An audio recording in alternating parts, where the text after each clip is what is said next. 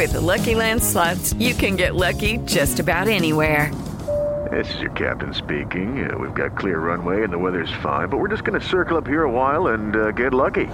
No, no, nothing like that. It's just these cash prizes add up quick. So I suggest you sit back, keep your tray table upright, and start getting lucky. Play for free at LuckyLandSlots.com. Are you feeling lucky? No purchase necessary. Void where prohibited by law. 18 plus terms and conditions apply. See website for details. Paulo, seja muito bem-vindo. Já estamos no ar. Começa aqui mais uma edição de Os Pingos nos Is. Hoje, quinta-feira, dia 17 de novembro de 2022. Estaremos juntos aqui até às 8 da noite. Hoje com o time completo, com José Maria Trindade, Fernão Lara Mesquita, Coronel Gerson Gomes, Paulo Figueiredo e Roberto Mota. Vamos aos destaques do programa de hoje. Mercado financeiro tem novo dia de pânico. Moraes manda bloquear contas bancárias de empresas que estariam financiando manifestações. E tem uma entrevista com o filho de brasileiros eleito para o Congresso dos Estados Unidos. Isso e muito mais, agora para você, aqui em Os Pingos nos Is. Opinião. Hora de colocar os pingos nos is. O Ibovespa, principal índice da Bolsa de Valores brasileira, teve dia de forte oscilação e o dólar disparou na abertura do mercado nesta quinta-feira.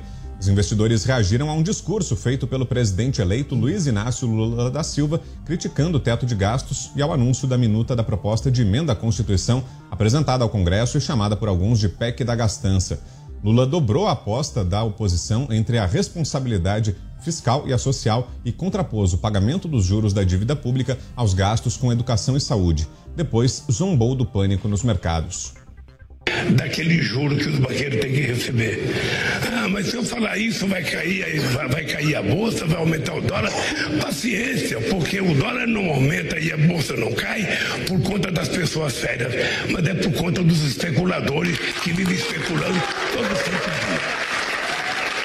Eu, eu, eu disse, nós temos que cumprir meta de inflação, sim, mas nós temos que ter meta de crescimento. Nós temos que ter algum compromisso, sabe, de, de crescimento, de geração de emprego, porque senão, como é que você vai fazer com que a riqueza seja distribuída? Há pouco, Guido Mantega renunciou à equipe de transição de Lula. Em carta, ele apontou uma suposta intenção de adversários de tumultuar e criar dificuldades para o novo governo como uma das razões para o seu afastamento. Com esse destaque, a gente abre o programa de hoje. Vamos a Brasília. José Maria Trindade. Salve, Zé. Boa noite. É, o clima está tenso por aqui, viu? Já vi crise no início de governo, em pré-governo é a primeira vez. Muito boa noite, meu caro Vitor.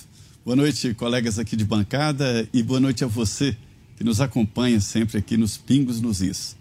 Olha, era para ser uma transição, era para ser uh, a, a formação de um futuro governo. E está sendo uma crise ambulante. Primeiro, disputa por espaço.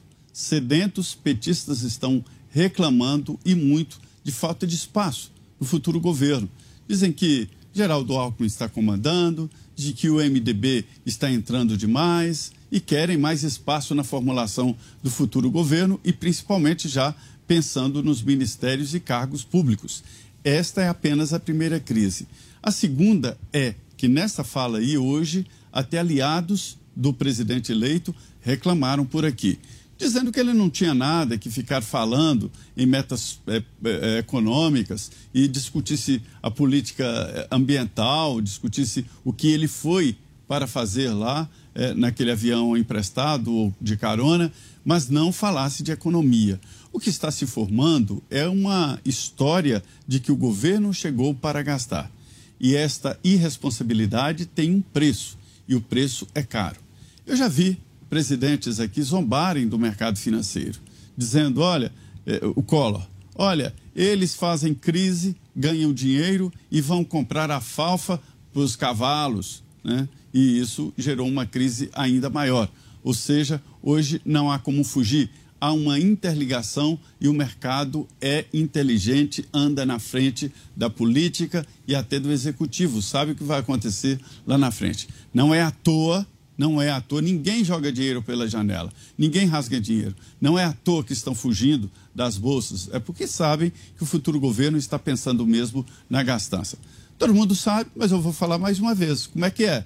A história é a seguinte: gastar o que não arrecada fragiliza a capacidade de pagamento e de gestão do governo.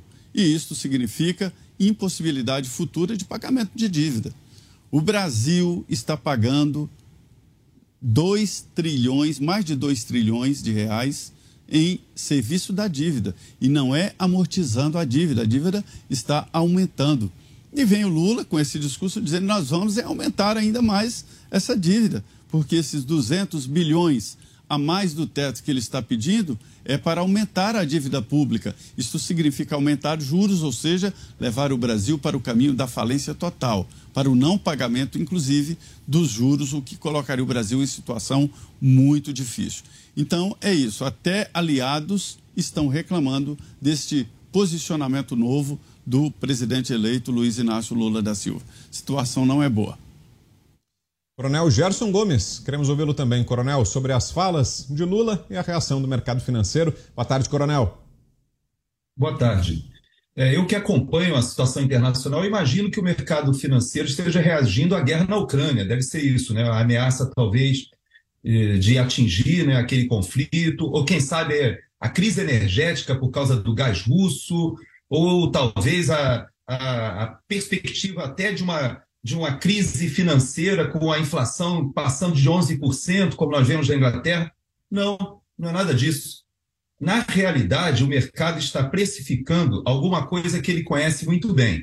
Haja vista que o presidente eleito já foi apelidado de Luiz Inácio Dilma da Silva, porque o mercado percebe que no governo Dilma o desempenho do que nós percebemos na economia foi pior do que uma pandemia e uma guerra juntos. O estrago que foi feito, a recessão que foi acarretada naquela época foi sem precedente na história do Brasil.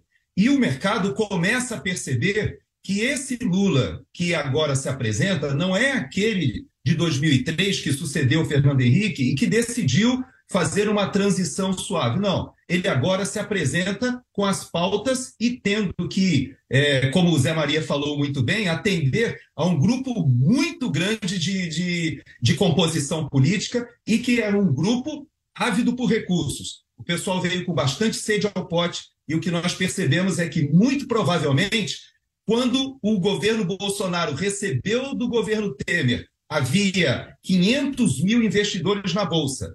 Agora, no final do governo Bolsonaro, são 5 milhões de investidores. E me parece que o governo e que pretende entrar não percebeu que esses 5 milhões de investidores não são especuladores, são pessoas que estão investindo porque o brasileiro começou a perceber que pode fazer a, seu, a sua composição futura financeira investindo em boas empresas. Parece que tudo isso está sob risco nesse momento. Roberto Mota, também com a gente. Boa noite, Mota. Boa noite, Brown. Boa noite, meus colegas. Boa noite aos brasileiros e brasileiras que nos assistem de todo o país. Olha, é PEC da picanha, PEC da gastança, mas talvez o melhor nome fosse PEC da Argentina. Eu queria agora ouvir novos comentários dos liberais que apoiaram esse projeto eu tenho até uma curiosidade, curiosidade mórbida, é verdade, para saber qual será a contribuição do MST para esse novo projeto econômico, essa nova matriz econômica. O que nós assistimos é uma piada gigantesca. Só tem um problema: é uma piada com a nossa cara. Uma coisa é certa: o mundo já descobriu há muito tempo que o governo tem que ser o menor possível gastar o menos possível e cobrar menos imposto. Essa é a receita do progresso, meus amigos. Não existe outra. Não é função do governo dar nem picanha, nem cerveja para as pessoas. As funções básicas do governo são combater o crime, prover saúde básica, educação básica e segurança jurídica. Esse tal mercado que tanta gente fala mal, que não entende, esse mercado não é composto por meia dúzia de especuladores da Falia Lima. Na verdade, o mercado somos todos nós que trabalhamos, que produzimos, que criamos nossos filhos, que levamos esse país adiante. O mercado é você que está aí me ouvindo e não tem a mínima ideia de como vai fazer para se aposentar, mas é obrigado a sustentar uma classe de parasitas.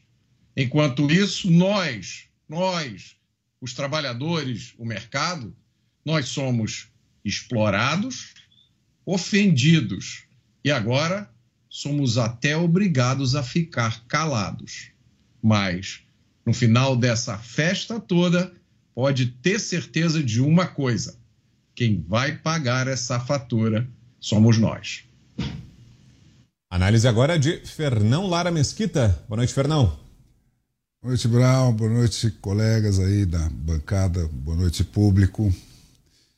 É, é a coisa está errada a partir da estaca zero, né? Esse é que é o problema. Quer dizer, enquanto o Lula vir oposição entre teto de gasto e resgate da dívida social, né, e não entender que uma coisa é resultante da outra, é o contrário exatamente do que ele disse, nós estamos ferrados. Então, uh, o mercado inteiro sabe disso, entende isso, a dona de casa entende isso, só quem não entende são aqueles economistas do PSDB, né, que entraram naquela roubada e agora escreveram essa carta é, que é uma coisa assim de uma, de uma, de uma ingenuidade é, que foi publicada hoje, me lembrou muito um, um, um, amigo cubano que viveu muitos anos no Rio de Janeiro e que dizia: eh, Nós em Cuba eh, entramos em la Arapuca perfumada, eram todos colegiales em primavera. Eh, os economistas do PSDB me lembraram essa figura economia, é, colegiales em primavera. A carta deles tem esse tom. É uma coisa assim, né, explicando para o Lula que o mercado não é bem aquilo que ele pensa. Tá, uma coisa triste, triste. Paulo Figueiredo, boa tarde para você, Paulo. Boa tarde, Vitor. É bom estar de volta aqui. Perdão a todos pela minha ausência ontem, mas é muito bom estar aqui. Queria cumprimentar os meus amigos da bancada e a você que está em casa. Pode ter certeza que eu senti mais falta de vocês do que vocês de mim.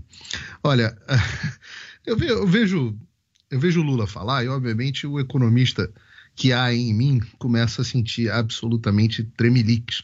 E, às vezes, me dá vontade de lembrar, assim, um pouco dos da, da, das aulas de teoria econômica do primeiro período da faculdade. E a gente aprende, e o Adam Smith foi o cara que falou isso pela primeira vez, que só, você tem, só tem duas formas de uma sociedade se tornar mais rica. Né? Só, só tem duas formas na teoria econômica. A primeira forma é uma forma que se chama assim, é um nome bonito, Associação Bem-Sucedida de Fatores de Produção. Mas isso basicamente significa as pessoas empreenderem com sucesso.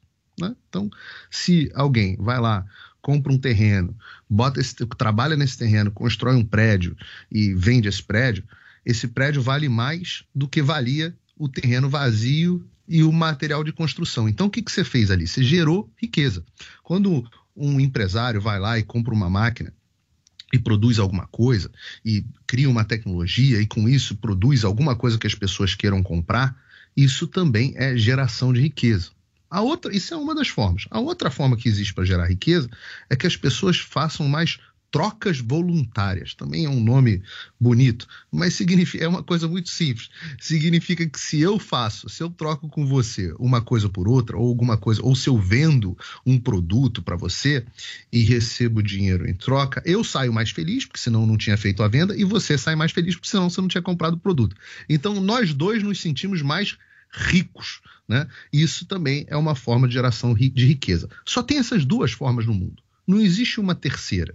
Né? Antigamente, antes do, do, da riqueza das nações, do Adam Smith, as pessoas achavam que o jeito de ficar rico era roubando a riqueza dos outros, tomando a riqueza dos outros. Ou, ainda, a coisa que a esquerda repete o tempo inteiro, que você só consegue, é, que, que, o jogo, é, que a economia é um jogo de soma zero, né? Então, para o pobre ganhar, o rico tem que perder, tem que tirar dinheiro do rico para dar para o pobre. E não é assim que funciona. As sociedades que enriqueceram, e eu tenho é, o privilégio de viver no país que é a economia mais próspera do mundo na história da humanidade, ela, elas enriquecem é, todo mundo enriquece. E às vezes você acaba tendo concentração de renda, uma coisa que acontece mesmo no capitalismo, e você cria mecanismos para que o sistema não fique é, viciado e só quem está em cima ganhe. E você, para isso, cria mecanismos de distribuição de riqueza. Mas quando você começa a criar um Estado onde você quer distribuir benefícios para todo mundo e não apenas para as pessoas que estão precisando mais num momento de vulnerabilidade, você cria um desincentivo para que a economia cresça. E foi exatamente esse o caminho que o Brasil seguiu nos governos do PT e da Dilma Rousseff. Né? Eu acho que era a Margaret Thatcher que dizia que o socialismo dura enquanto não acaba o dinheiro dos outros. O Mota, que é um, um, bom frasista, deve, deve lembrar, se eu estou lembrando se, se foi a Margaret Thatcher ou se foi o Ronald Reagan, acho que foi a Thatcher que disse, que o socialismo dura enquanto não acaba o dinheiro dos outros. Então, é, uma hora o dinheiro dos outros acaba, a economia começa a entrar em colapso e todo mundo fica ferrado. O governo, da, o governo do PT culminou no governo Dilma justamente com isso a arrecadação do governo federal foi subindo, subindo, subindo, duplicou durante os governos do PT, até que ela chegou num ponto que ela parou de subir. Quando parou de subir, o que aconteceu? O governo ficou sem dinheiro para honrar os seus compromissos. E nós estamos pagando por isso desde então. Porque quando o governo fica sem dinheiro para pagar os seus compromissos, o que, que, ele tem que fazer? Ele tem, ele tem um problema de inflação e ele tem um problema de ter que cobrar juros mais altos. Juros mais altos faz com que as pessoas façam menos trocas e empreendam com menos sucesso. Justamente o que faz, o que faria a economia crescer de verdade. E eu acho que essa aula básica de economia aqui pode parecer até meio chato para algumas pessoas, ela é muito útil, inclusive para a equipe econômica do PT. Agora, Zé, queria te ouvir justamente sobre a carta dos economistas que o Fernão mencionou agora. São três os autores dessa carta, três economistas de renome: Armínio Fraga, ex-presidente do Banco Central, Edmar Baixa, ex-presidente do BNDES, e Pedro Malan, ex-ministro da Fazenda, os três declararam voto em Lula na eleição, ou seja, foram eleitores do agora presidente eleito, e aí eles escreveram essa carta, na qual se dirigem diretamente a Lula. Eles dizem o seguinte: vou ler aqui um trecho antes da sua análise. Zé, assistimos a sua fala nesta quinta cedo na COP27 no Egito. Acredite que compartilhamos de suas preocupações sociais e civilizatórias a sua razão de viver. Não dá para conviver com tanta pobreza, desigualdade e fome aqui no Brasil.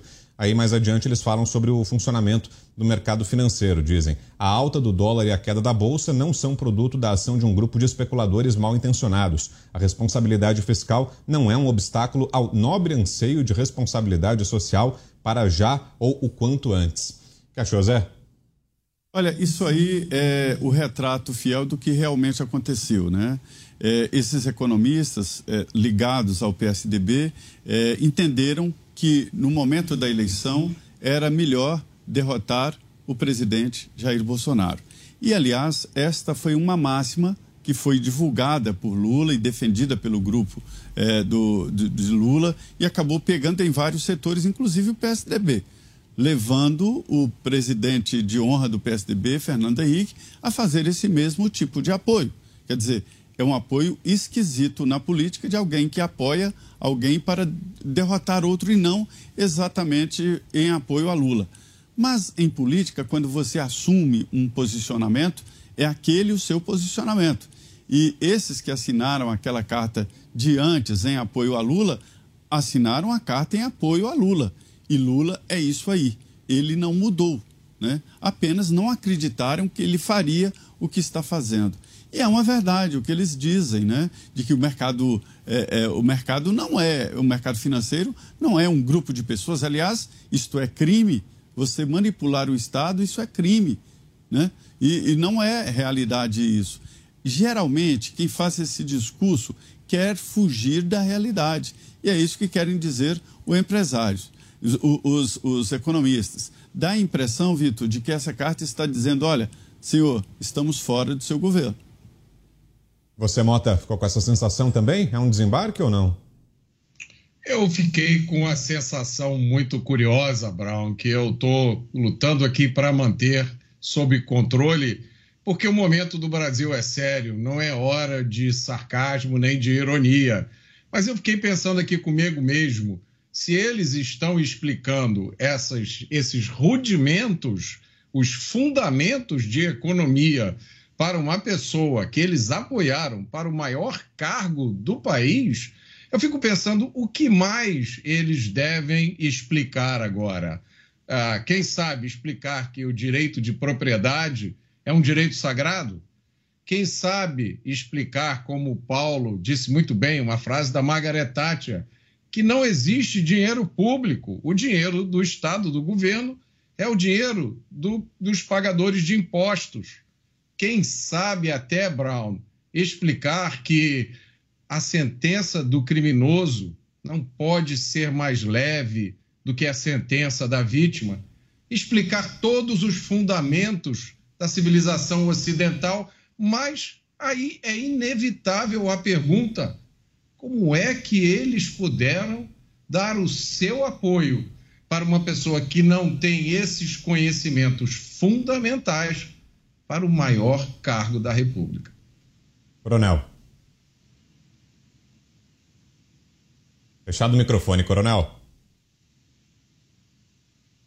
Desculpe, me parece que um dos grandes feitos do governo Bolsonaro, e aí eu coloco a pessoa do Paulo Guedes juntos, né, dessa dupla Bolsonaro-Guedes, foi definitivamente colocar no imaginário da população o que significa direita e esquerda. Nós não tínhamos mais essa referência no Brasil porque por décadas tivemos propostas muito similares da social-democracia, do socialismo sindical e nós percebemos agora, no Brasil, que a população percebe o que significa um controle fiscal, contas públicas bem saneadas, percebe o que é mesmo o que seria uma reforma administrativa, porque o governo, sem aprovar uma reforma administrativa no Congresso, ele se autoconteve e fez, de fato, uma reforma administrativa partindo do Executivo.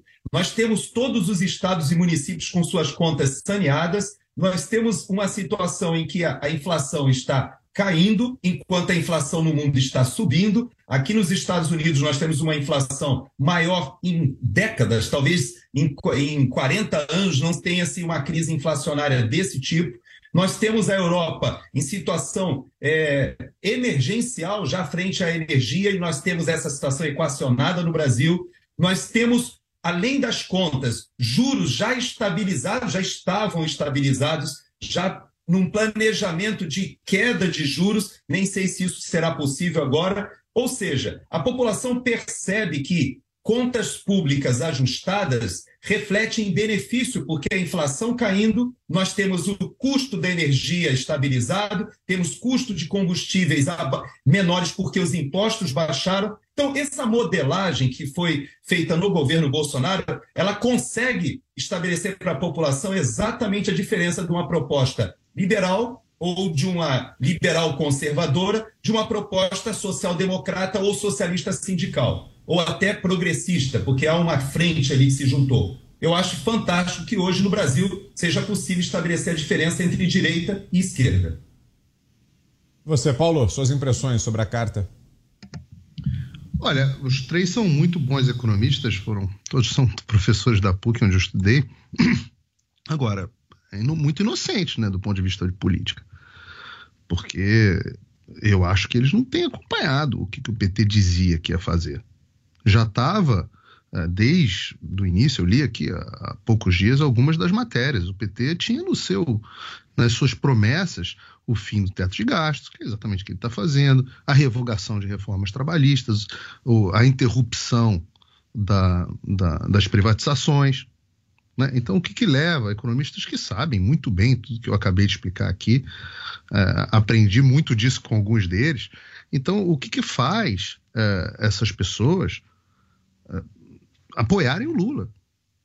Ora, não, veja, não é desconhecimento nem de economia, nem desconhecimento do que o Lula ia fazer.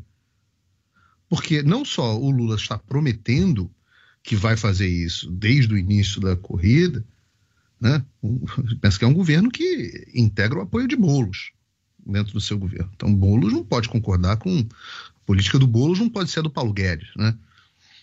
É um governo que. Então não pode ser nem desconhecimento do que o PT prometeu que ia fazer, nem desconhecimento de economia, e também não pode ser desconhecimento do que o PT fez. Ora, eu, eu, eu canso de repetir aqui: o único motivo pelo qual o PT manteve equilíbrio fiscal no início do governo, no, no, no, no primeiro metade, no primeiro pedaço do governo ali antes No final do governo Lula, as coisas já estavam se degringolando bem. Né, no final do segundo mandato do Lula. Mas o único motivo pelos quais mantiveram isso foi porque a arrecadação duplicou durante o período deles. Então, quando duplica a sua arrecadação, veja, você precisa controlar as suas contas de casa. Né? Fala assim, pô, Vitor, você está gastando. Tua mulher reclama, Vitor, você está gastando mais do que você ganha. Você está aqui se endividando no cheque especial. Aí o Tutinha vai te dar um aumento, 100%, você ganha o dobro. Aí você fala, ah, agora eu estou com as contas equilibradas. Não, não é que você está com as contas equilibradas. É que você está ganhando mais, mas você não controlou as suas despesas.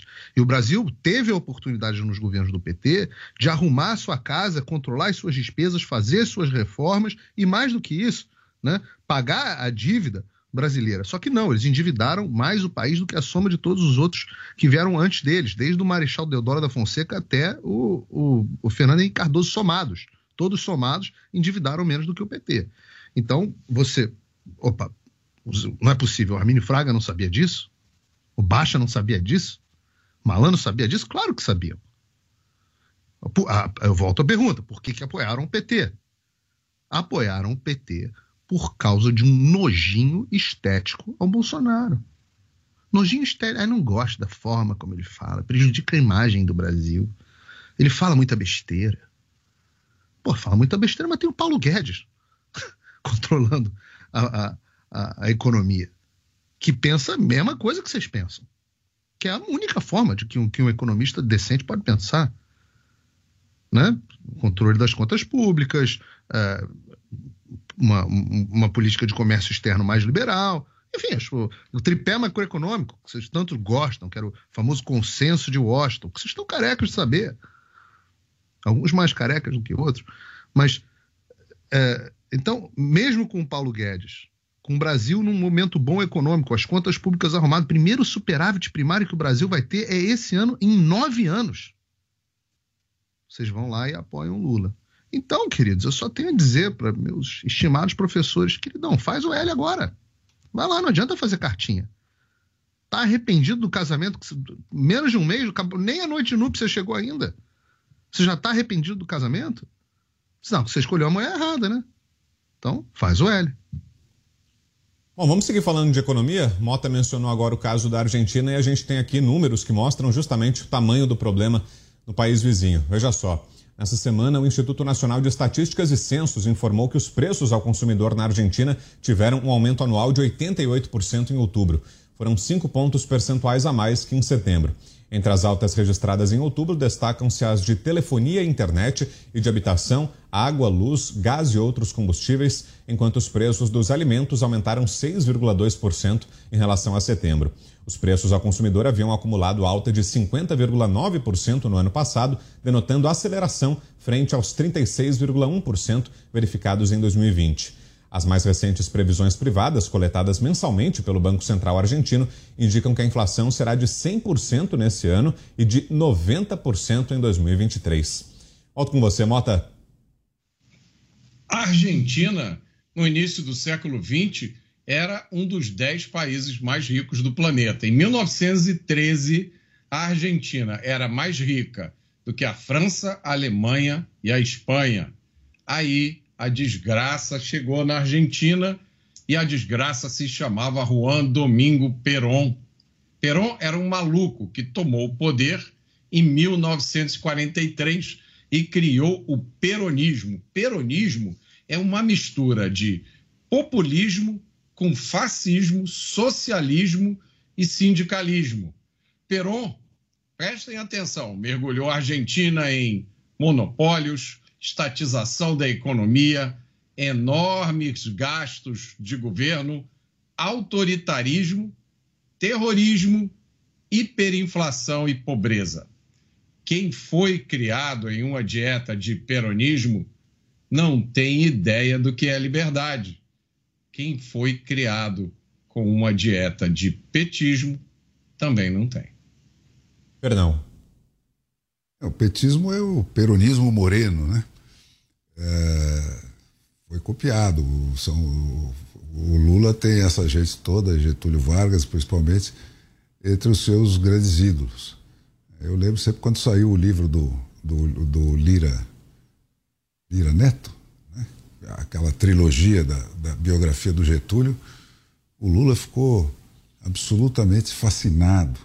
Tinha entrevistas com ele, eu conversei muito com o Lira Neto sobre isso.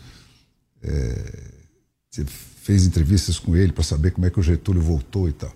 Então tá, tá nessa, quer dizer, gente, só tem, só tem um, uma maneira, da, só teve um estado de bem-estar social na história da humanidade. E foi quando o, o Theodore Roosevelt, na virada do século XIX para o XX, quando o Brasil, os Estados Unidos estava muito parecido com o Brasil de hoje, né?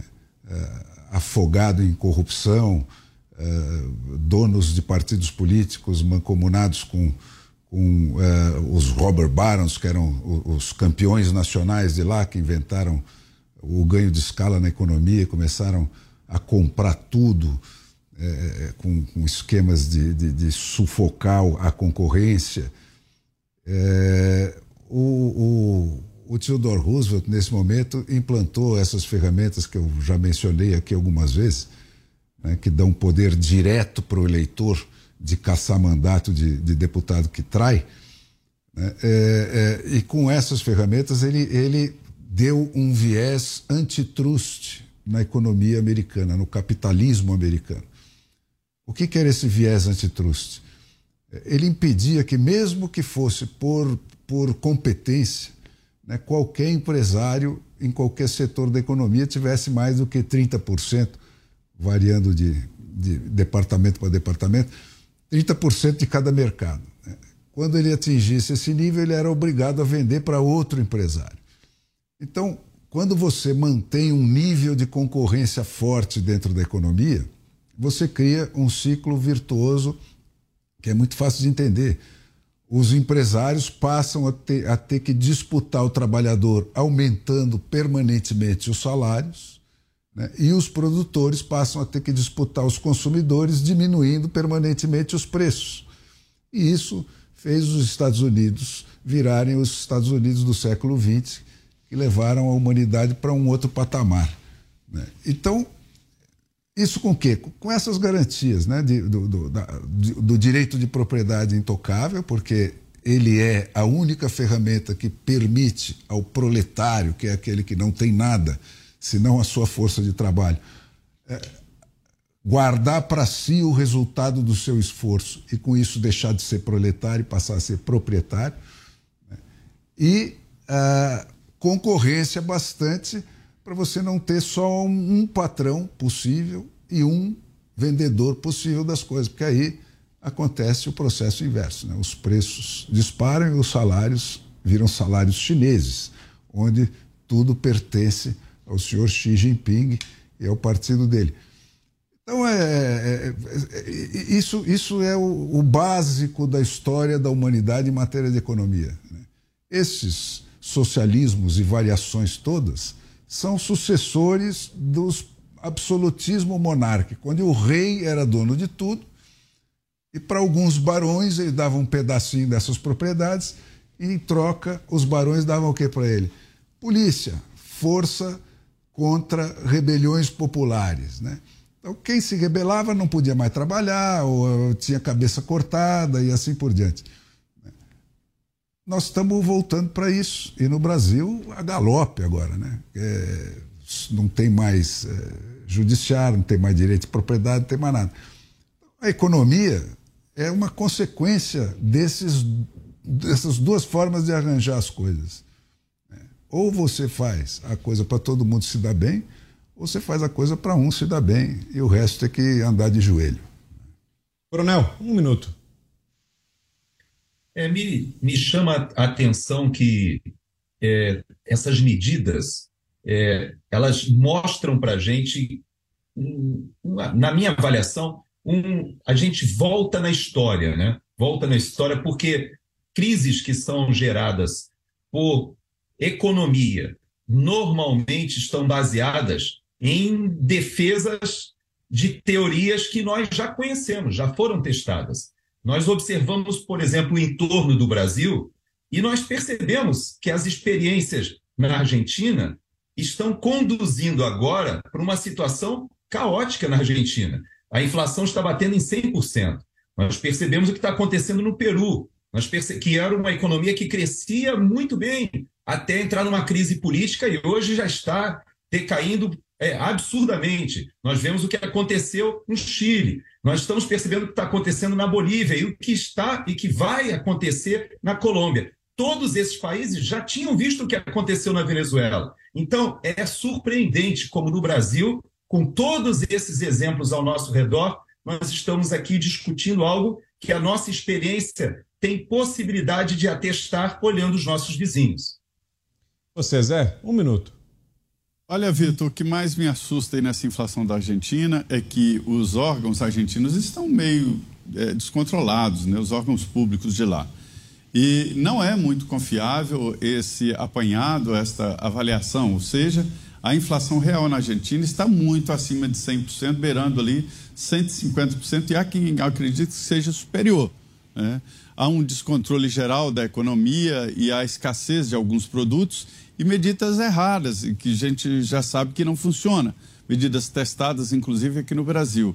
O que mais me arrepia nessa história é o medo do modelo vodka, né, de que nós seremos uma Argentina amanhã. Isso me assusta demais. Quem viu a Argentina, que vê agora, sente arrepios e medos de que isso aconteça também no seu país, aí no caso do Brasil. Depois do intervalo, o ministro Alexandre de Moraes determina bloqueio de contas bancárias de mais de 40 pessoas na tentativa de acabar com os protestos que acontecem pelo Brasil. A gente volta daqui a pouquinho. Até já.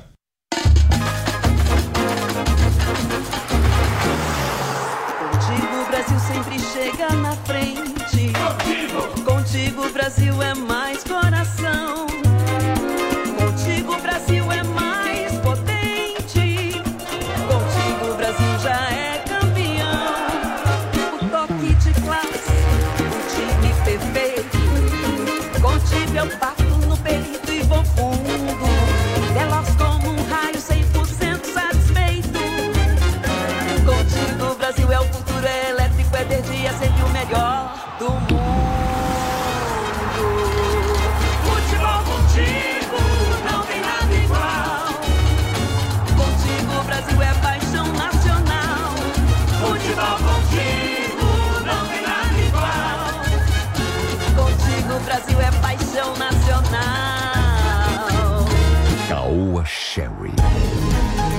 pingos nos is.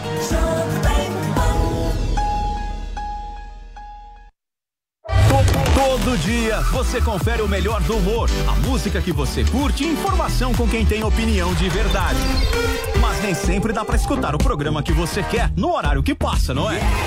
Então acesse jovempan.com.br barra podcasts ou seu aplicativo preferido e leve a Jovem Pan onde for. A Jovem Pan tem um podcast certo pra você. Notícias, esportes, entretenimento, tudo feito pra você ouvir onde e quando quiser. Tec, tec, toy, tec, tec, toy. Tecnologia, qualidade, inovação. Tec, tec, toy, tec, tec, toy. Para sua diversão. Tec, tec, toy, games, conexão. Casa inteligente na palma da mão. Notebook, tablet e caixa de som. E pro seu negócio, tudo em automação. Tec, tec, toy, tec, tec, toy. Tecnologia, qualidade, inovação. Tec, tec, toy, tec, tec, toy. Tudo garantido para sua diversão. A nova família de extra pesados da Volkswagen Caminhões e Ônibus tem a força e a robustez que você precisa e o conforto e a segurança que cuidam de você a cada quilômetro. Adquira já o seu com uma promoção imperdível. Na compra de uma cota, você concorre a um Volkswagen Delivery 11180. Serão até seis sorteios. Consulte consórciomage.com.br barra VWCO. Consórcio Mage Volkswagen Caminhões e Ônibus. Pensar no futuro é agir agora. Há dias em que a gente quer mudar o clima, sentir a brisa ou o calor do sol. Há dias no trabalho, em casa, sempre há dias em que a vida pode ser bem melhor. Há dias, seu novo. As melhores marcas e modelos de ar-condicionado estão na Adias. Acesse adias.com.br ou ligue 11 3649 4000. Adias, um novo ar para sua vida. Sempre que algo nos emociona, nossa primeira reação é compartilhar com quem gostamos. Essa é a receita de sucesso do restaurante Trebiquieri, recomendando e sendo recomendado há mais de 10 anos. Venha nos visitar. Reservas pelo telefone 11 3885 4004 ou no nosso site trebiquieri.com.br. Jornal da Manhã. Tiago Uberreich e Adriana Reide comandam o jornal de maior audiência do país e trazem entrevistas e as análises do time de comentaristas da Jovem Pan. Jovem Pan. É, com certeza esses questionamentos vão. Muitos médicos optaram por se calar. Esta é a campanha real. Jornal da Manhã. Todo dia, a partir das seis da manhã. Aos sábados, às sete. E aos domingos, a partir das oito da manhã. Jornal da Manhã. Jovem Os pingos nos is. Tá quinta. E o ministro Alexandre de Moraes, do Supremo Tribunal Federal, determinou bloqueio de contas bancárias de 43 pessoas, entre elas físicas e jurídicas, que estariam financiando manifestações de caminhoneiros no Brasil. Assinada no sábado, a decisão informa que o bloqueio é, aspas, necessário, adequado e urgente diante da possibilidade de utilização de recursos para o financiamento de atos ilícitos e antidemocráticos. Fecho aspas. Os protestos de caminhoneiros começaram após o TSE declarar que Lula venceu a eleição no segundo turno. Moraes também determinou que a Polícia Federal colha depoimentos de todas as empresas e pessoas listadas em até 10 dias, além de indicar as diligências necessárias para apurar o caso. Ao mencionar bloqueios de rodovias, Moraes criticou o deslocamento de 115 caminhões para o quartel-general do Exército em Brasília, segundo ele, com o objetivo de reforçar atos criminosos. Você, Mota? Olha, Brown, eu vou recorrer à sabedoria oriental, à sabedoria antiga para responder essa questão que se coloca diante de nós. Tudo tem o seu tempo determinado e há tempo para todo propósito debaixo do céu. Há tempo de nascer e tempo de morrer, tempo de plantar e tempo de se arrancar o que se plantou. tempo de chorar e tempo de rir, tempo de prantear e tempo de dançar tempo de rasgar e tempo de costurar, tempo de estar calado e tempo de falar, tempo de amar e tempo de odiar, tempo de guerra e tempo de paz. Eclesiastes 3. Paulo Figueiredo, com você, Paulo. É, resta saber quais são os atos criminosos ao que o ministro se refere, se refere, porque é um princípio do direito ocidental, está também na nossa Constituição, de que não há crime sem lei que descreva esse crime. E essa é uma das grandes dificuldades que eu estou tendo é, aqui nos Estados Unidos ao explicar o problema do que está acontecendo no Brasil.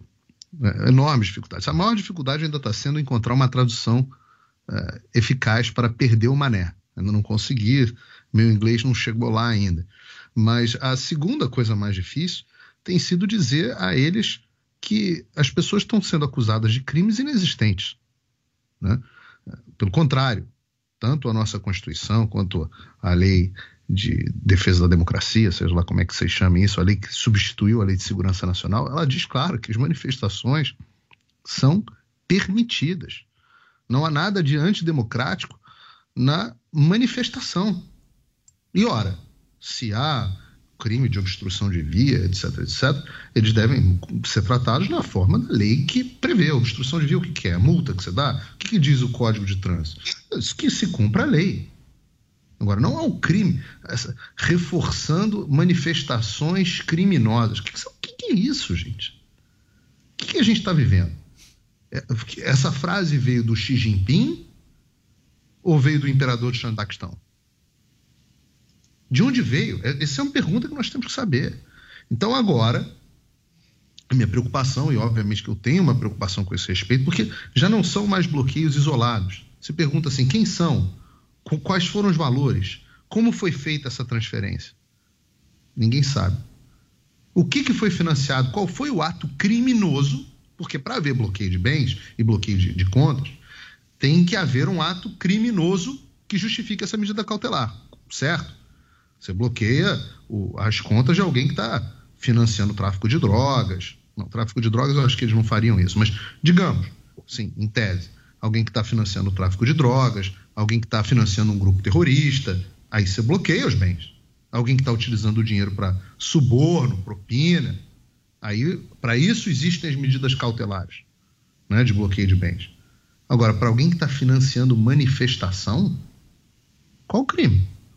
Se a Constituição diz que a manifestação é permitida, se a lei diz que reforça que manifestações são permitidas e incentivadas. Ora, o consenso ocidental é de que a voz do povo é ouvida através de manifestações pacíficas. Né? Nos Estados Unidos, a primeira emenda fala o direito do povo de, de se reunir e apresentar de forma pacífica as suas reivindicações. Mas no Brasil, não. No Brasil, as reivindicações não podem ser ouvidas e quem financiar vai ter a sua vida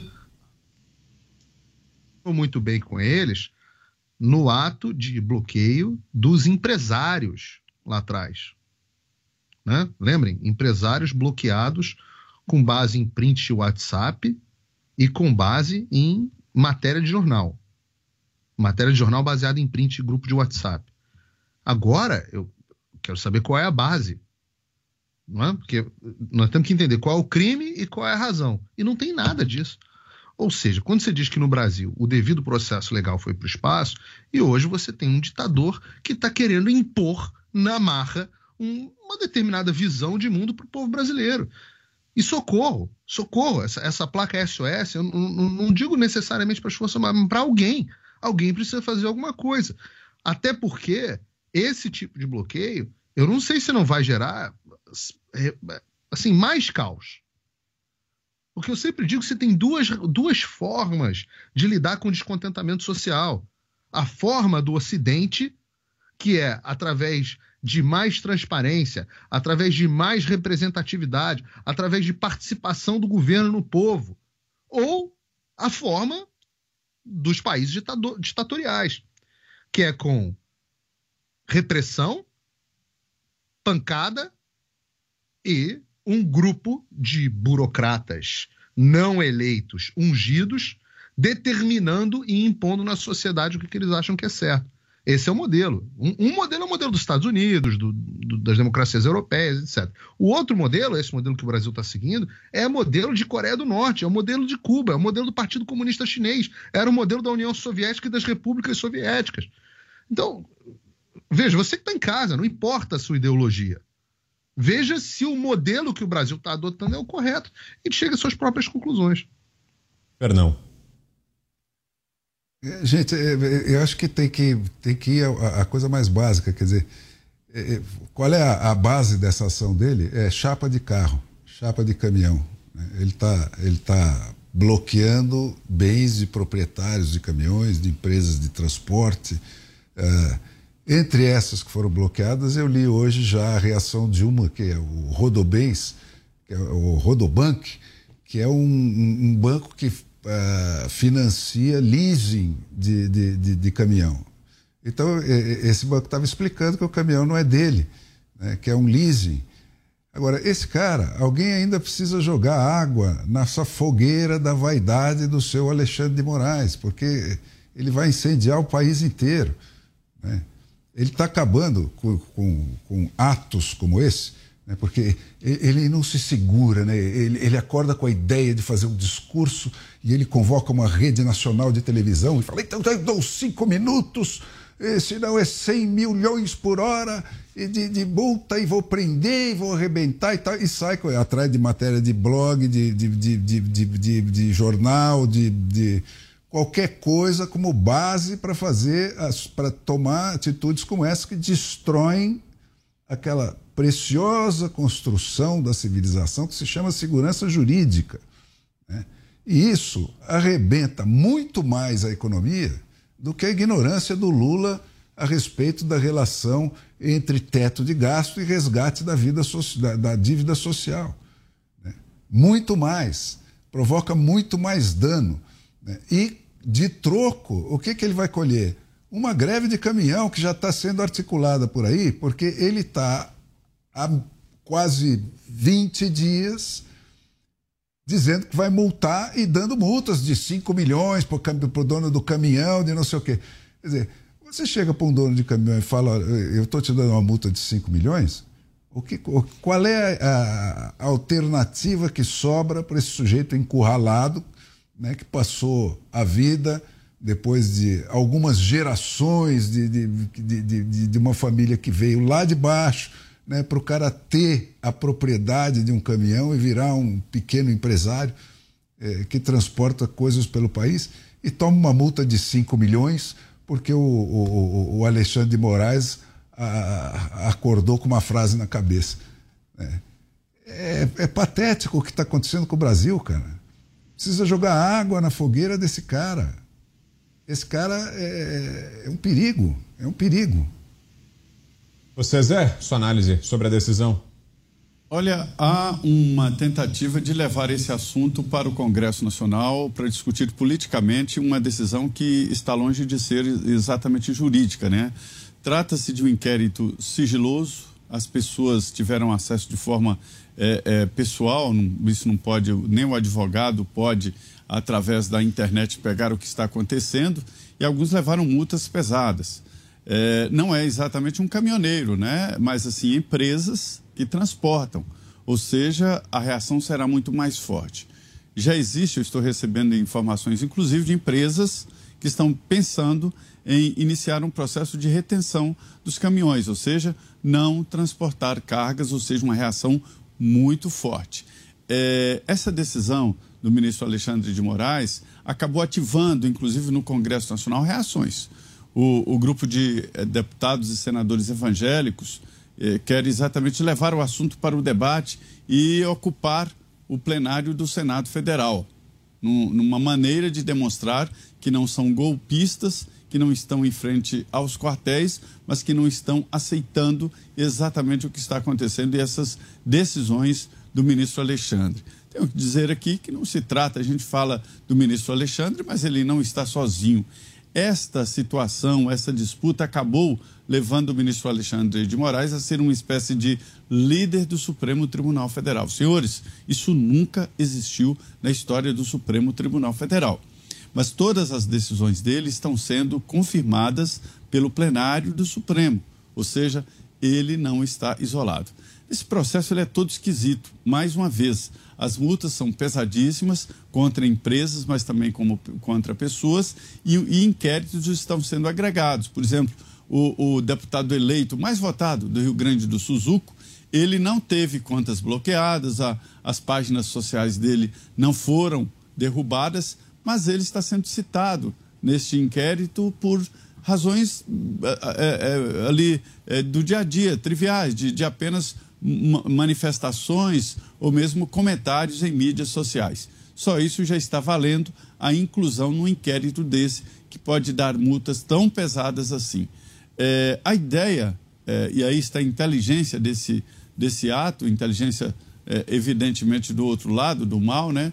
No sentido de não mandar prender, não mandar desobstruir, não há como desobstruir. Ali é área de segurança nacional, sob gestão das Forças Armadas, e isto é lei, está na lei, então não há como mandar desobstruir. Então a ideia é sufocar, e sufocar através da falta de dinheiro. Mas não há esses grandes financiadores para esse processo. As pessoas estão espontaneamente indo, alguns levam pão, levam uma coisa, levam outra, não há um financiador, nem uma central de distribuição desses recursos. Quer dizer, é uma decisão grave, porém, ela não vem com aquela ideia de desobstrução, de prisão, que chocaria muito mais. Mas todos estão entendendo que se trata mesmo de, um, de, de uma escalada e de um agravamento do processo. Coronel. Eu vejo um erro, me parece, de avaliação do próprio ministro Alexandre de Moraes quando ele se aferra nesse conceito do ato antidemocrático. Provavelmente ele está inferindo que a população que se reúne na porta das unidades militares, ela está evocando algum tipo de ação de intervenção das Forças Armadas. Existe no imaginário da população no Brasil uma ideia que remete à tutela das Forças Armadas em momentos de crise institucional. E isso é verdade. Isso aconteceu ao longo da nossa história várias vezes. Eu, por exemplo, você, você não, Vitor, você, o Mota e o próprio Paulinho são muito jovens, mas eu, o Lara e o Zé é, tivemos a experiência, eu vivi no parlamentarismo dentro da República, por incrível que pareça. Como eu acredito na vida desde a concepção, eu posso dizer que eu fui concebido no parlamentarismo e nasci no presidencialismo, porque eu nasci em 63. O que aconteceu naquele período? As pessoas acham que 31 de março ou, ou que a revolução em, em 64 ela aconteceu porque é, houve uma decisão dos militares de, fa de fazer uma intervenção. Quem não conhece a história, infelizmente o pessoal não conhece, havia uma ruptura que caminhou desde a renúncia de, de Jânio Quadros, desde que João Goulart estava na China comunista, não se aceitou que ele assumisse a presidência, porque na época se votava no presidente de um partido vice de outro, estávamos no meio da Guerra Fria, e por causa daquilo se inventou uma solução política. Vamos para o parlamentarismo.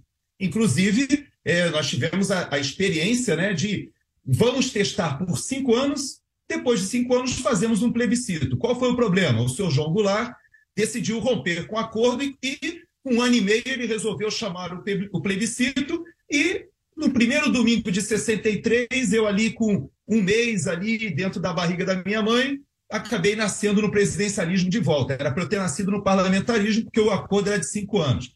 Houve uma tensão muito grande no Congresso, houve uma tensão cada vez maior do seu João Goulart no campo político, havia governadores articulando. Então vejam bem que Força Armada entra nessa história, como nós dizemos é, no Exército, como a última ratio regis, como o último recurso dos reis.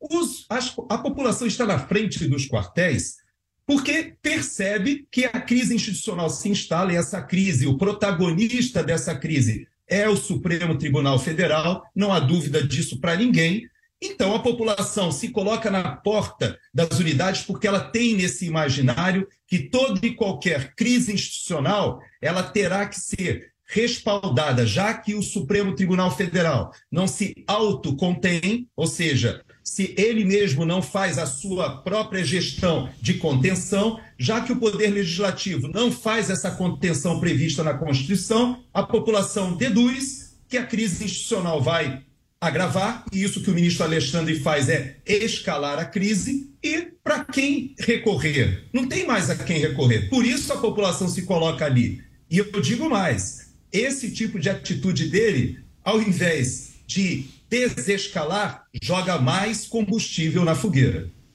Mas tem uma razão para isso, né, o Gerson? É, o fato é o fato de que até agora ele conseguiu esticar a corda absolutamente sem limite algum. É. E ele vem esticando a corda. E é ele, é chamado ele... de herói, de corajoso pelo presidente eleito por causa Exato. disso. É. De cora... Não, ganhando as instituições, quando a gente pede socorro para as instituições, a gente vai ver, o presidente eleito chama de herói. Os jornais batem palma. O, a Câmara dos Deputados faz comenda. E, no entanto, e eu concordo com o Zé Maria nesse sentido, que não é só ele, ele está respaldado ali por, pelo, por todos os colegas, praticamente. Né? E, aliás, eu sempre digo. Eu tenho minhas dúvidas que... sobre isso. Bom, eu, eu, também tenho, mas ali, ali, ali tem bola dividida, né? É que os outros estão acovardados, o que também não, não é uma grande, uma grande ajuda. Mas... Não é uma grande ajuda. Não, mas é que todas as vezes que os assuntos. Isso é interessante, porque a gente, já que a gente está falando de instituição, todas as vezes que os, as medidas arbitrárias do Alexandre vão a voto no plenário, elas são ratificadas. Muitas vezes por uma, unanimidade. Então o Zé tem um bom ponto nesse sentido. De que não há. Nenhuma das instituições estão fazendo nada. Nos momentos onde uh, o presidente, o próprio presidente, que foi o único que colocou, ao menos verbalmente, algum limite no Alexandre, depois ele acabou cedendo. Então, e cá entre nós, Paulo, isso também é verdade.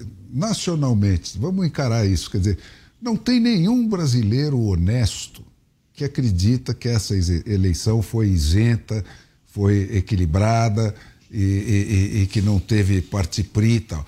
O que tem é um grupo que é, se sente lesado por essa distorção e outro grupo que acha que se beneficiou com essa distorção. Mas mesmo entre os petistas, eu duvido que tenha algum que, em sã consciência, afirme honestamente, olhando olho no olho, ele sozinho no espelho, né, que essa eleição foi honesta, que não houve distorção na campanha, que não houve nada daquilo que, nós, que todo mundo assistiu. Então, o, o- país inteiro fica preso nessa. eh, Mas nessa ele conseguiu, Fernando. nessa convivência fácil com a mentira, entendeu? É um negócio. É, é isso que justifica. A mentira de um justifica a mentira do outro e vai. A bola vai rolando assim. né? E o Supremo mas corda Tribunal, onde eu vejo também divisões, é, vai atrás porque já, a coisa já rolou tão longe que a própria existência do tribunal acaba ficando em causa. Então o pessoal fica com medo. Step into the world of power, loyalty, and luck. I'm gonna make him an offer he can't refuse. With family, cannolis, and spins mean everything. Now, you wanna get mixed up in the family business. Introducing The Godfather at ChumbaCasino.com. Test your luck in the shadowy world of The Godfather slot. Someday, I will call upon you to do a service for me. Play The Godfather now at ChumbaCasino.com. Welcome to the family. No purchase necessary. VGW Group. Void where prohibited by law. 18 plus. Terms and conditions apply. de, de, de, de ser varrido junto, se encarar essa coisa. Mas você tem lá dentro nítidas diferenças. Né? Você tem três militantes que são militantes aguerridos, tem mais dois ou três ali que são só eh, covardes e, e- e tem mais uns três que são cínicos. Olha, essas, essas manifestações. Vamos só ouvir o Paulo, Zé. Espera um pouquinho, Zé, já te passo. Vai lá, Paulo, para concluir. Não, o meu ponto nessa história, e, e eu concordo com o Fernão, que essa divisão talvez possa acontecer, mas o meu ponto é que nunca a corda esticou demais ao ponto de arrebentar. Todas as medidas que foram tomadas, elas foram sempre, sempre, sempre cederam. Então vão lá e impedem a nomeação do chefe da Polícia Federal pelo, pelo presidente, apesar de estar explicitamente na lei que é uma prerrogativa presidencial. Ah, a turma do deixa disso, não sei o que, blá tá bom, conseguiu impedir. Estou falando da nomeação do Alexandre Ramagem lá atrás. Depois, eles vêm, ele vem, o Toffoli abre aquele inquérito, o inquérito das fake news, não sei o que, começa a ter busca e apreensão, o presidente fala, acabou, porra! Aí vem a turma do deixa disso e o acabou, porra, não dá em nada. Aí eh, vem uma medida, uma medida mais dura, ninguém faz nada. Vem medida, abre outro inquérito, atos antidemocráticos, ninguém faz nada. Aí vem pedido de impeachment do presidente. O presidente fez um impeachment, as pessoas não lembram, mas o presidente Bolsonaro fez um pedido de impeachment contra o Alexandre de Moraes, assinado só por ele, que parece que foi feito por um estagiário do quinto período de direito porque também não, não foi feito um pedido robusto, como foi feito o pedido da Dilma, com a assinatura de grandes juristas, o peso, etc. Então, todos. Aí vem o 7 de setembro, depois cartinha para o Temer, cartinha do Temer, assinada pelo presidente. E aí vem prisão do Daniel Silveira, o Congresso confirma, prisão de empresa. Prisão não, mas ah, foi contra os empresários, a corda também não esticou. Aí agora, antes das eleições, deu ultimato pedindo relatório para o ministro da Defesa. E também não deu em nada. E agora está ameaçando manifestação. Então, todas as, todas, nunca há uma corda, né? E corda sempre arrebenta quando a gente menos espera. Esse é é o problema. Mas até agora ele conseguiu esticar a corda até o limite do limite do limite. Então, é claro que ele vai continuar esticando. Censura Jovem Pan. Não, não. Alguns veículos, notáveis exceções, se manifestaram, mas vários dos outros ficaram quietos. Congresso, quieto. Censura parlamentar, quieto. Vamos suspender a liberdade de expressão nas- durante as eleições. Todo mundo quieto. Rodrigo Pacheco está desaparecido. Deve estar com a Marina Silva nesse momento. Desapareceu, nunca vi. Deve estar no mesmo, no mesmo planeta dela. Né? Ou, ou tá, a última notícia que eu vi é que ele estava lá bajulando, chupando o saco do Lula para continuidade do mandato dele. Então as instituições vão não respondendo. E é assim que a democracia morre, aos poucos. Vamos lá, Zé, mais um minutinho para a gente fechar esse giro. Ô, Vitor, é só para dizer que é, até os partidos aí que nasceram em manifestações como o PT e o PDT estão questionando a possibilidade e o direito a essas manifestações, né? É, eu conversei ontem com o deputado Pedro Zay, ele é do PT de Santa Catarina, que ele diz exatamente isso. mas eh, defende que o PT vá às ruas e o deputado Pedro Zay eh, quer que o PT vá às ruas se contrapor ou pelo menos demonstrar apoio ao presidente eleito para demonstrar também força. E aí eu acho importante, em vez de acabar com essas manifestações que são realmente legais, que são previstas na Constituição e não, ninguém está abusando do direito de se manifestar, que o PT também faça as suas manifestações, ou na porta do Congresso, ou sei lá onde, né? ou, ou até na porta dos quartéis, sei lá. Né? Mas é, não pode impedir a manifestação pública. Ela tem que existir e é um componente fortíssimo da democracia. E o general Paulo Chagas usou as redes sociais para direcionar o que chamou de alerta ao ministro do Supremo Tribunal Federal, Luiz Roberto Barroso, após o magistrado chamar de mané um brasileiro que o interpelou nas ruas de Nova York, nos Estados Unidos. Chagas afirmou que todo o poder emana do povo e disse ao ministro para ter cuidado com a cólera das multidões. Aspas. Dita pelo senhor ministro Luiz Roberto Barroso, a frase do momento é perdeu mané, dirigida a um brasileiro que o interpelava em Nova York. Com todo respeito e no mesmo nível, eu o alerto. Se liga, mané. Todo poder emana do povo. Quem avisa, amigo é. Cuidado com a cólera das multidões. Fechou aspas. Fala do general Paulo Chagas. Roberto Mota, um minutinho, Mota. O povo nunca esteve tão consciente e tão bem informado, né? Internet, celular, redes sociais. Por isso, essa campanha de desinformação, de combate à desinformação, são milhões de pessoas que eu encontro todos os dias. A sociedade está acompanhando o que está acontecendo. Eu contei aqui outro dia, eu vi numa outra cidade brasileira um porteiro reunido com outros porteiros e serventes explicando a situação política brasileira. Os meus amigos motoristas de táxi, eles estão sabendo de tudo o que está acontecendo no Brasil. Olha, essas pessoas não vão desaprender o que elas aprenderam elas não vão esquecer o que elas viram.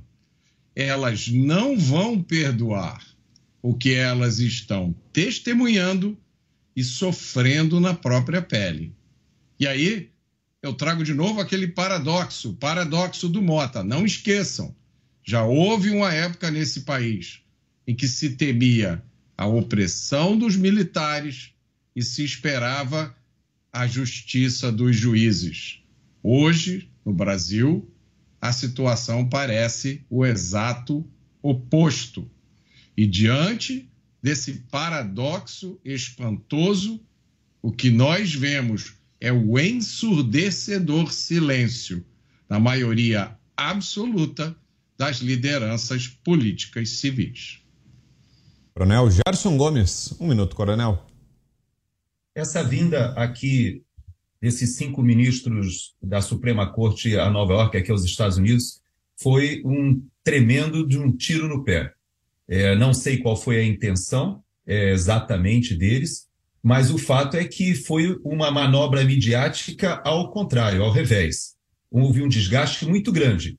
E digo até que a presidente da Suprema Corte, ao invés de sair em defesa dos seus colegas que estavam em Nova York, é, criticando aquela agressividade com que eles foram recebidos ali, ela deveria sim recebê-los com uma medida punitiva, ainda que fosse no âmbito interno, porque essa atividade de sair do seu país para fazer política num outro país foi imoral. Vamos a um rápido intervalo, voltamos já já com mais os Pingos nos Is. Até já. Os Pingos nos Is.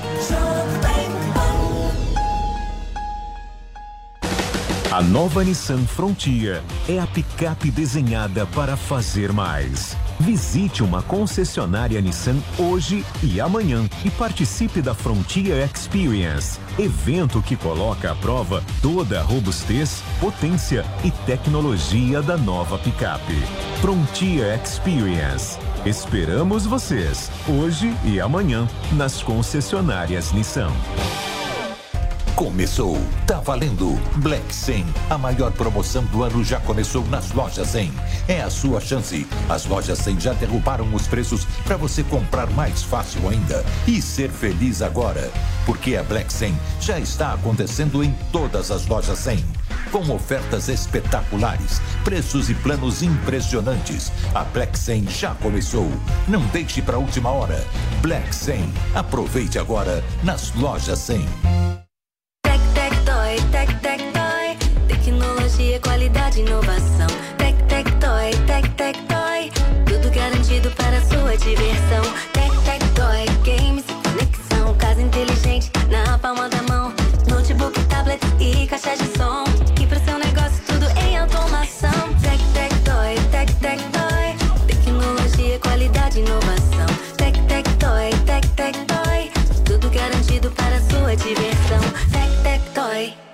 Chamam de narrador de emoções. Mas na verdade, eu narro escolhas. Escolhas de quem fez história. Escolhas que mudaram vidas, inclusive a minha. Por isso, eu escolhi a EQI Investimentos. O parceiro que me orienta na hora de investir e que me dá autonomia para conquistar meus objetivos. E você, que tal começar a investir nas suas escolhas? EQI Investimentos. Invista em suas escolhas. Conheça o Barcelos, a melhor rede de frango na brasa do mundo. Sucesso em 20 países e agora em Moema. Experimente novidades deliciosas com os nossos premiados molhos importados. Frango à milanesa e a parmegiana com chips artesanais. Arroz cremoso de frango, espetadinha de filé mignon e muito mais. Curta o almoço ou jantar com promoções especiais e faça seu evento num ambiente moderno com telões e teto retrátil sem custo de locação. Barcelos Moema, Rua Canário 544. Siga arroba Barcelos Moema nas redes sociais. Diante do cenário atual, onde vivenciamos uma alta disseminação de doenças, é necessária a adoção de hábitos de limpeza mais rigorosos. Para auxiliar a higienização da sua empresa, a Gocil oferece soluções completas com inovação e excelência operacional. A Gocil integra tecnologias e profissionais qualificados, com um modelo de gestão desenhado especificamente para a rotina do seu negócio. Para saber mais, acesse gocil.com.br ou ligue 11 2678 0600. Gocil, a maneira mais segura de confiar. A Jovem Pan está com você em todos os lugares e em todos os momentos. De manhã, informação e opinião na medida, para começar o dia do jeito certo. Bem-vindo, já estamos no ar, começando o Jornal da Manhã para todo o Brasil. Os principais assuntos.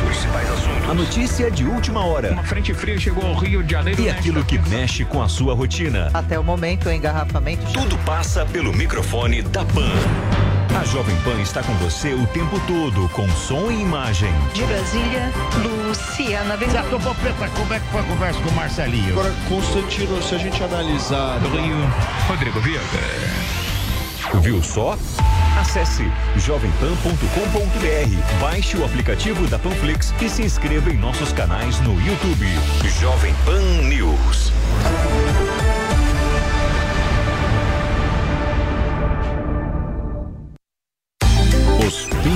Is. Tá com a gente. Um levantamento feito pelo site Poder 360 mostrou que o jatinho usado pelo presidente eleito Luiz Inácio Lula da Silva para ir à COP27 emitirá, considerando ida e volta, quase 110 mil toneladas de gás carbônico, que contribui para as mudanças climáticas. Poder 360 chegou a esse número considerando que o Departamento de Negócio, Energia e Estratégia Industrial do Reino Unido estabelece que cada litro de combustível de aviação queimado gera 2,5 kg de gás carbônico e que o modelo de jatinho em que Lula viajou, um Gulfstream G600, gasta 1.700 litros por hora de voo. Um voo do Brasil para o Egito leva 12 horas e meia. Então, nas 25 horas de ida e volta, o total de emissões chegará a quase 110 mil toneladas. Já o site Our World in Data informa que cada brasileiro, em 2019, emitia quase 7 toneladas de gases do efeito estufa por ano. Dessa forma, a viagem de Lula representa a mesma quantidade de gases que um brasileiro médio produzirá em 15,8 anos. Vale lembrar que os jatinhos particulares emitem de 5 a 14 vezes mais gases poluentes por passageiro do que os aviões de carreira. Fernão. Aí, é, essa é a conta, é a conta da, da, da falsidade dessa, dessa questão de tinha quantos jatos lá? 400, né? no mínimo 400. Teve, teve gente que contou até 800 jatinhos lá em Sharm el Sheikh discutindo eh, o, o, o aquecimento ambiental. É, gente, olha, dá, dá, dá gastura de ficar repetindo essas coisas, né? Tá tão óbvio tudo. É, tem que fazer economistas velhos de guerra que fizeram todo o plano real mandarem cartas para explicar para o Lula numa linguagem naiva assim aquilo que todo dona de casa já sabe. É, isso aí é, é, mais ou menos a mesma coisa, né? A gente sabe disso, né? todo mundo sabe disso. O, o, o, cara, esse pessoal, hoje eu fico imaginando, será que a FAB tem mais avião de caça para proteger a costa brasileira, o fiscal, policiar a Amazônia e tal? Ou aviãozinho tipo esse que o Lula foi viajar para levar uh, é, para levar bonitão para cima e para baixo aí, senador e, e, e governo paralelo, né? Essa gente só é assim, ó, virou o quê? O Valé, a FAB, que sentava a pua lá na Itália e tal, morria pela democracia, hoje está reduzida a ser Valé de, de, de, de bonitão para levar para cima e para baixo, porque eles de avião de pobre, de avião de nem de primeira classe, eles não vão, isso é coisa de plebeu. Diga, Zé. É, tem até um, um, um, departamento especial, né? um agrupamento de transporte de autoridades. Ministros têm direito, né? A, a, houve uma modernização do governo Temer de uma regulamentação de uso, né? Ministros, ministros do Supremo, é, presidentes da Câmara, Senado, esses têm direito de requisitar é, o jatinho. Mas sobre o debate do meio ambiente, ele é um debate falso. Exatamente por conta desse debate hipócrita que as gerações atuais, as é, essa geração mais nova não acredita nessa história de, de resolver o problema de forma individual.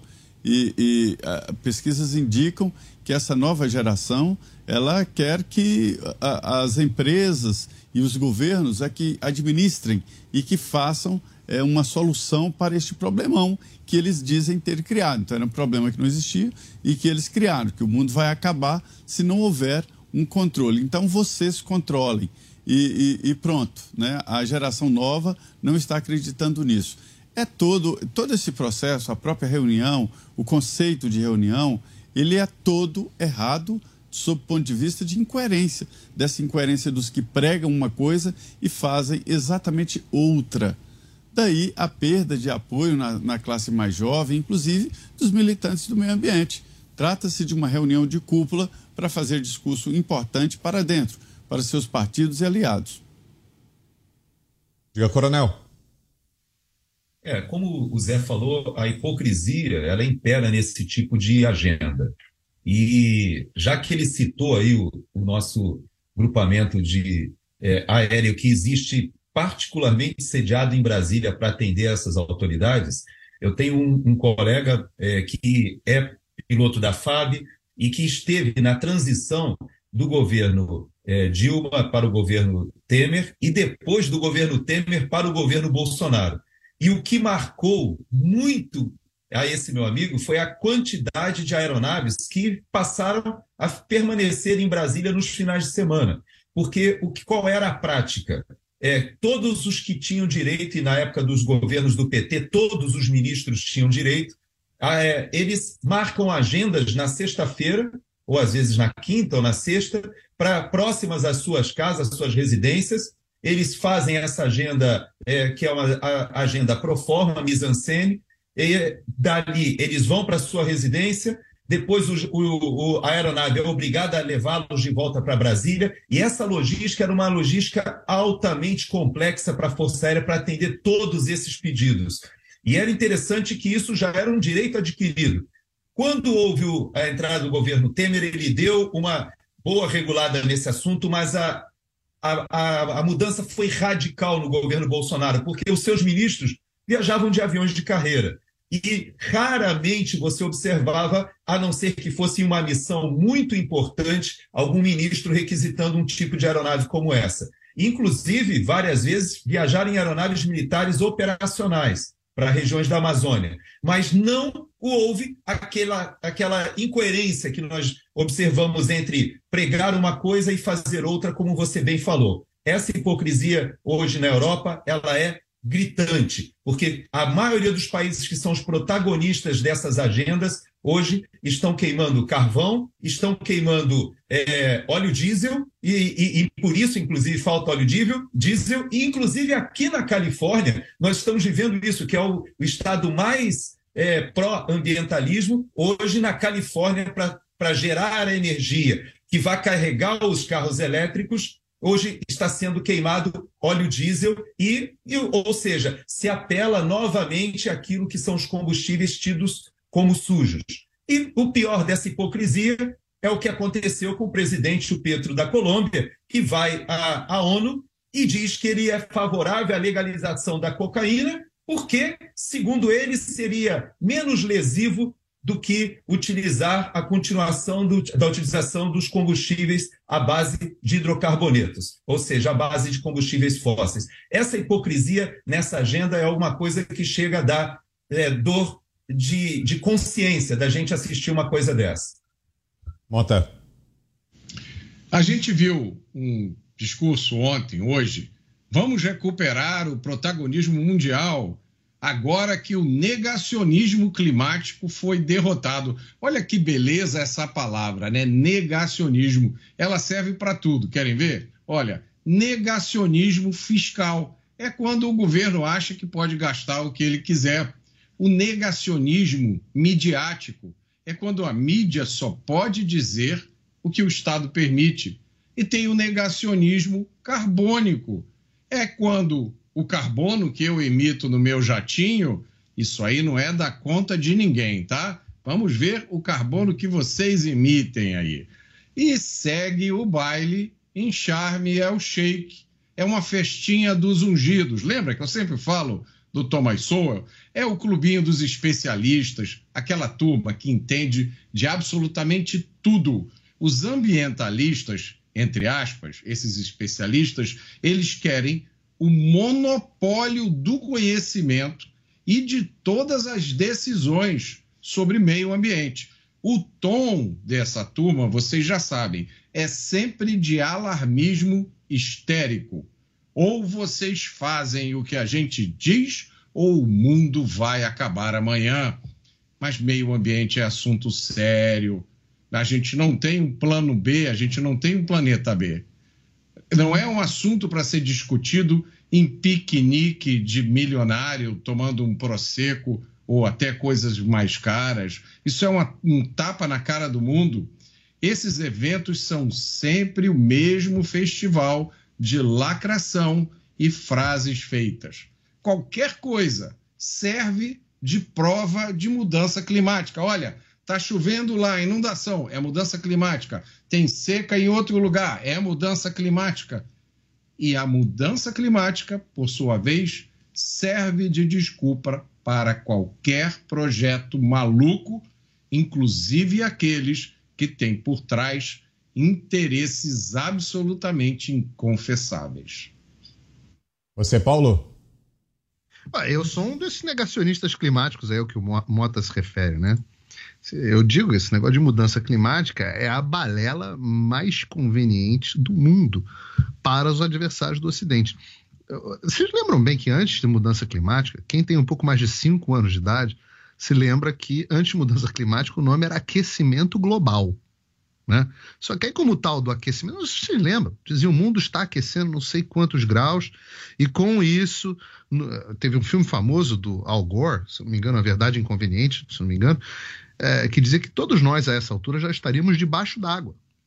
Né? As cidades costeiras, agora, muito antes, já anos atrás, já deveriam estar todas debaixo d'água, segundo as previsões é, catastróficas que diziam que iam acontecer. E eu sempre achei isso curiosíssimo, porque eu via esses mesmos bilionários que falavam que o mundo ia estar debaixo d'água comprando apartamento na praia, aqui em Miami, né? nos Hamptons, uh, uh, lá em Nova York, sempre comprando terreno, mansão em Malibu. Eu falava, mas não vai ficar tudo debaixo d'água? E os caras continuam gastando 30 milhões de dólares numa mansão. Né? O Obama, o campeão do, da mudança climática, vai e me compra uma casa de 30 milhões de dólares em Martha's Vineyard, que é uma ilha praticamente. Então eu ficava achando aquilo muito estranho. Aí eles mudaram o nome para mudança climática, que é isso que o Mota falou. Um, o clima do mundo muda desde que o mundo é mundo, né? Desde que o mundo é mundo, o clima está mudando. Então, se você vai continuar tendo mudança climática, um, um, ano é mais quente, outro é mais frio, tem época que esfria, o mundo às vezes aquece como um todo, e tudo é prova de você fazer o que você quiser. E aí você olha e fala assim, esses interesses escusos que o Mota falou, eles precisam ser um pouquinho mais detalhados. Tem dois grupos que têm um grande interesse em que a gente continue falando de mudança climática. O primeiro grupo é o grupo dos ricões. O segundo grupo é o grupo das nações, certas nações, Rússia e China. Eu vou dizer uma coisa aqui que muita gente vai achar que é teoria da conspiração, mas não é. Vocês sabem quem financiam boa parte das ONGs ambientalistas do mundo? Pois é, Rússia e China. Já em 2014, 2014 tem oito anos. Né?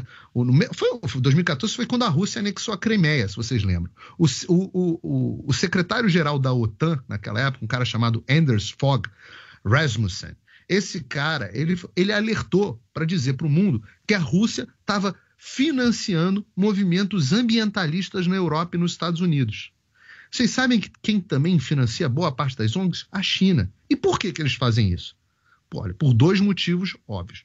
O primeiro deles é que guerra é energia.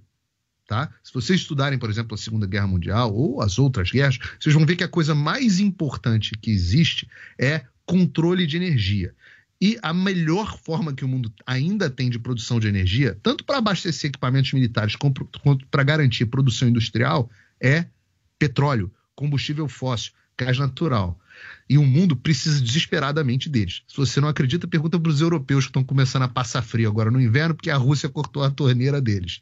E que não, não fazem sanções mais duras contra a Rússia, porque a Rússia tem a torneira que controla a energia deles. O segundo motivo é esse: dependência econômica. Né? Se você consegue que os Estados Unidos não produzam tanto petróleo como está acontecendo no Joe Biden, que o Brasil não produza, ou que os, os países europeus não produzam, o que acontece? A indústria dos países, dos demais países, fica mais competitiva. Ora, petróleo barato, energia barata, faz com que as pessoas mais pobres tenham mais dinheiro para gastar, porque gastam menos em energia, e faz com que os produtos produzidos nesses locais sejam mais baratos. E os chineses e os russos, que não estão nem aí para esse negócio de acordo de mudança climática, os chineses são os que mais poluem disparado no mundo inteiro, eles que se beneficiam, enquanto os trouxas aqui ficam falando de mudança climática. E os bilionários vão todos de jatinho, e eu já tinha falado isso aqui num, num, num, outro, num outro comentário, outro dia, os bilionários viajam de jatinho, e eu, eu falei, eu tinha feito essa conta aqui para vocês no ar, que o que gasta por hora um jatinho desses é o que um americano gasta por ano. E foi uma conta muito parecida com o que o Poder 360 acabou de chegar. Então você tem que andar de bicicleta e ficar mega preocupado com a mudança climática, enquanto Rússia, China e os bilionários estão aí se beneficiando. Ora, tem que ser muito trouxa para cair num troço desse depois que eu expliquei o que eu acabei de explicar. Diga, Fernão. Eu só queria botar o reparo de que nem tanto ao mar, nem tanto à terra. Né? É, não é porque o Alexandre de Moraes é, chama de antidemocrático, um movimento que é democrático, que democracia é ruim e tal. Tem sempre gente explorando é, as causas boas é, de maneiras perversas. Mas é, eu não sou negacionista, eu, eu acredito que o, o, problema, o problema ambiental existe, é grave, está é, radicalmente ligado ao fato é, de nós termos nos tornado a doença do planeta, porque depois da invenção da penicilina ninguém morre mais, todo mundo dura 100 anos, é, e isso faz com que a gente chegue a 8 bilhões é, de, de, de, seres humanos neste momento, e vamos ser é, 9, 10 e, e daí para frente, e isso é um problema grave, é, que nós temos que encarar, né? temos que encarar o problema da redução da biodiversidade, temos que encarar o problema do, do, do, do, lixo todo, o problema de como alimentar essa gente toda. Isso tudo, é, é eu estou falando do, bom ambientalismo, né? que é o que contempla todas essas coisas.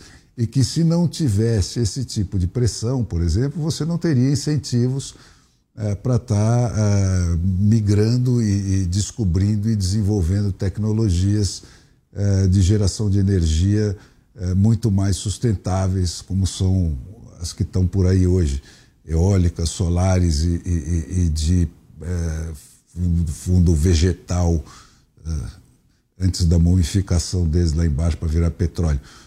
E, e isso é, põe o mundo para frente, torna o mundo melhor.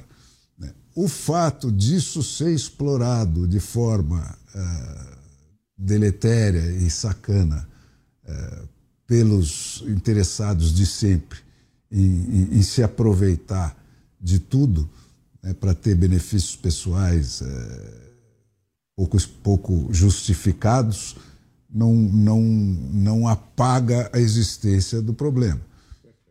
Então, é, é, é só esse reparo que eu queria botar. Valeu, Fernão. Vamos seguindo, vamos para um outro destaque. A gente vai falar agora da política americana. Uma novidade no Congresso dos Estados Unidos. Filho de brasileiros, Jorge Santos nasceu e cresceu no Queens, em Nova York.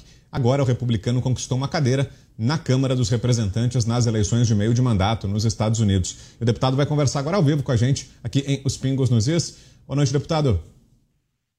Boa noite. Em primeiro lugar, muito obrigado pela presença aqui com a gente. Queria saber do senhor, deputado, as prioridades, as pautas, as bandeiras que o senhor pretende levar ao Congresso norte-americano. Então, a, a, minha candidatura ela vem é, repleta de vitórias da minha própria vida, né, e carreira, uh, tanto profissional como a, a minha vida, né, meus pais sendo imigrantes aqui nos Estados Unidos, procurando uma vida melhor e, e, e saindo de, de da pobreza para para o mundo corporativo e agora para o Congresso Federal Americano. Isso é, um, é, um, é uma grande diferença que, que te, te, mostra o que, que, é o sonho americano que a gente vive aqui hoje, né? Uh, muito diferente do que muitas pessoas pensam, é, a, a oportunidade aqui é para todos. Nascido e criado aqui, eu te digo, uh, a minha pauta de governo e minha, minha prioridade de governo é simples, é, é melhorar a vida dos cidadãos, lutar contra a censura, e, e, e, ter prosperidade para os cidadãos americanos, a gente que mora aqui, imigrantes que vêm para cá legalmente e participam da, da sociedade americana e em busca do sonho americano. E é algo que a gente tem visto cada vez pior, piorando, não só aqui, como no mundo inteiro, inclusive no Brasil, que é a censura. Então, eu tenho feito bastante parte da minha campanha é, voltada contra combatendo censura, contra a, a liberdade de fala, com, que, que, a gente chama aqui de freedom of speech, né?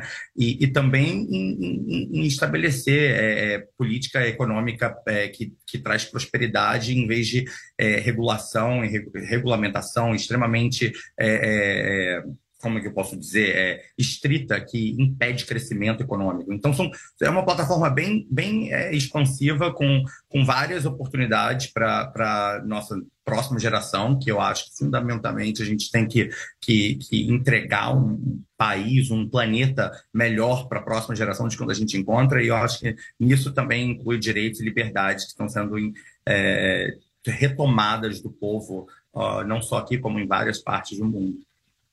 Deputado, Paulo Figueiredo vai fazer a próxima pergunta. Diga lá, Paulo. George, muito bom te ver aqui no programa. É, já tive o privilégio de te conhecer pessoalmente há muitos anos, quando você estava iniciando essa caminhada. Era difícil acreditar que um brasileiro se é, disputando uma vaga no Congresso pelo Partido Republicano no ultrademocrata Nova York teria sucesso e eu vi a sua trajetória uh, e fiquei absolutamente impressionado. Conheço a sua origem, conheço a origem da sua família e realmente é o sonho americano se concretizando. E fico muito feliz de nós termos. até onde eu tenho notícia, você que é brasileiro, além de filho de brasileiro, é brasileiro. Você é o primeiro brasileiro que eu saiba que tem um assento no Congresso dos Estados Unidos. Então, parabéns em primeiro lugar. E, e, e um Congresso de novo, como um republicano, como um conservador, ou pelo menos alguém que partilha da maioria das ideias conservadoras, é, estando dentro do Congresso. Eu tenho uma pergunta para você, George. Você, é, eu sei que você também está acompanhando um pouco da política brasileira, está vendo o que está acontecendo no Brasil. Você tem um discurso, uma plataforma muito forte baseada na liberdade de expressão e nas liberdades individuais. Como é que você está vendo esse momento político em que o Brasil se encontra?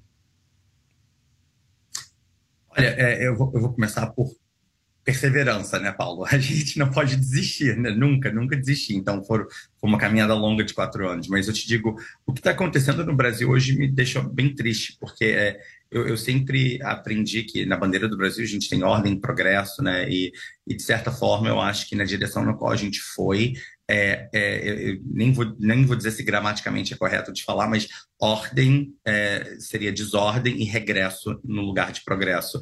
Porque voltar atrás para uma administração lulista, uma administração que, teve, que foi coberta de corrupção, uma, uma, administração que depois que ela saiu do poder a gente pôde descobrir tanta, o tanto de dano que ela trouxe para o país, eu fico impressionado de ver que o, o, o, o, governo Lula agora se aproxima de retomar o país e me, me entristece muito de ver que muitas oportunidades, muita, muito do crescimento econômico é, brasileiro que se, se teve por muita luta nos últimos anos podem vir a ser, ser desfeito e, e pode ter um desfecho muito triste para o Brasil, incluindo também com a, essa nova onda de censura do, do, do, do da justiça brasileira atacando né, é, eleitos, pessoas com cargo público, é, pessoas civis. Eu acho que isso, essa, esse silenciamento da população, silenciamento de, de de servente público, isso, isso não é uma democracia.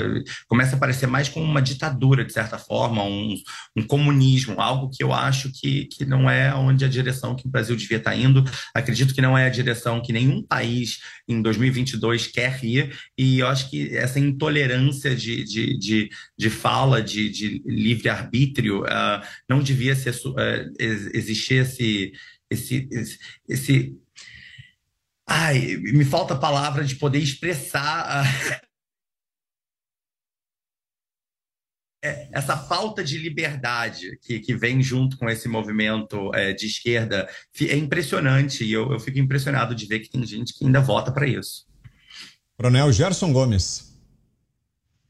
É, para mim também é, é uma alegria, Jorge, porque eu, a minha família também migrou aqui para os Estados Unidos e você está na idade dos meus sobrinhos também, que são americanos aqui, e também estão é, conquistaram, né? É, tiveram a oportunidade de ver esse sonho americano se realizando na vida deles. Parabéns. E eu quero te fazer uma pergunta especificamente do seu estado e da Califórnia. Eu observei nos últimos 20 anos o, é, como se deteriorou a situação na Califórnia nas administrações democratas com as políticas públicas progressistas.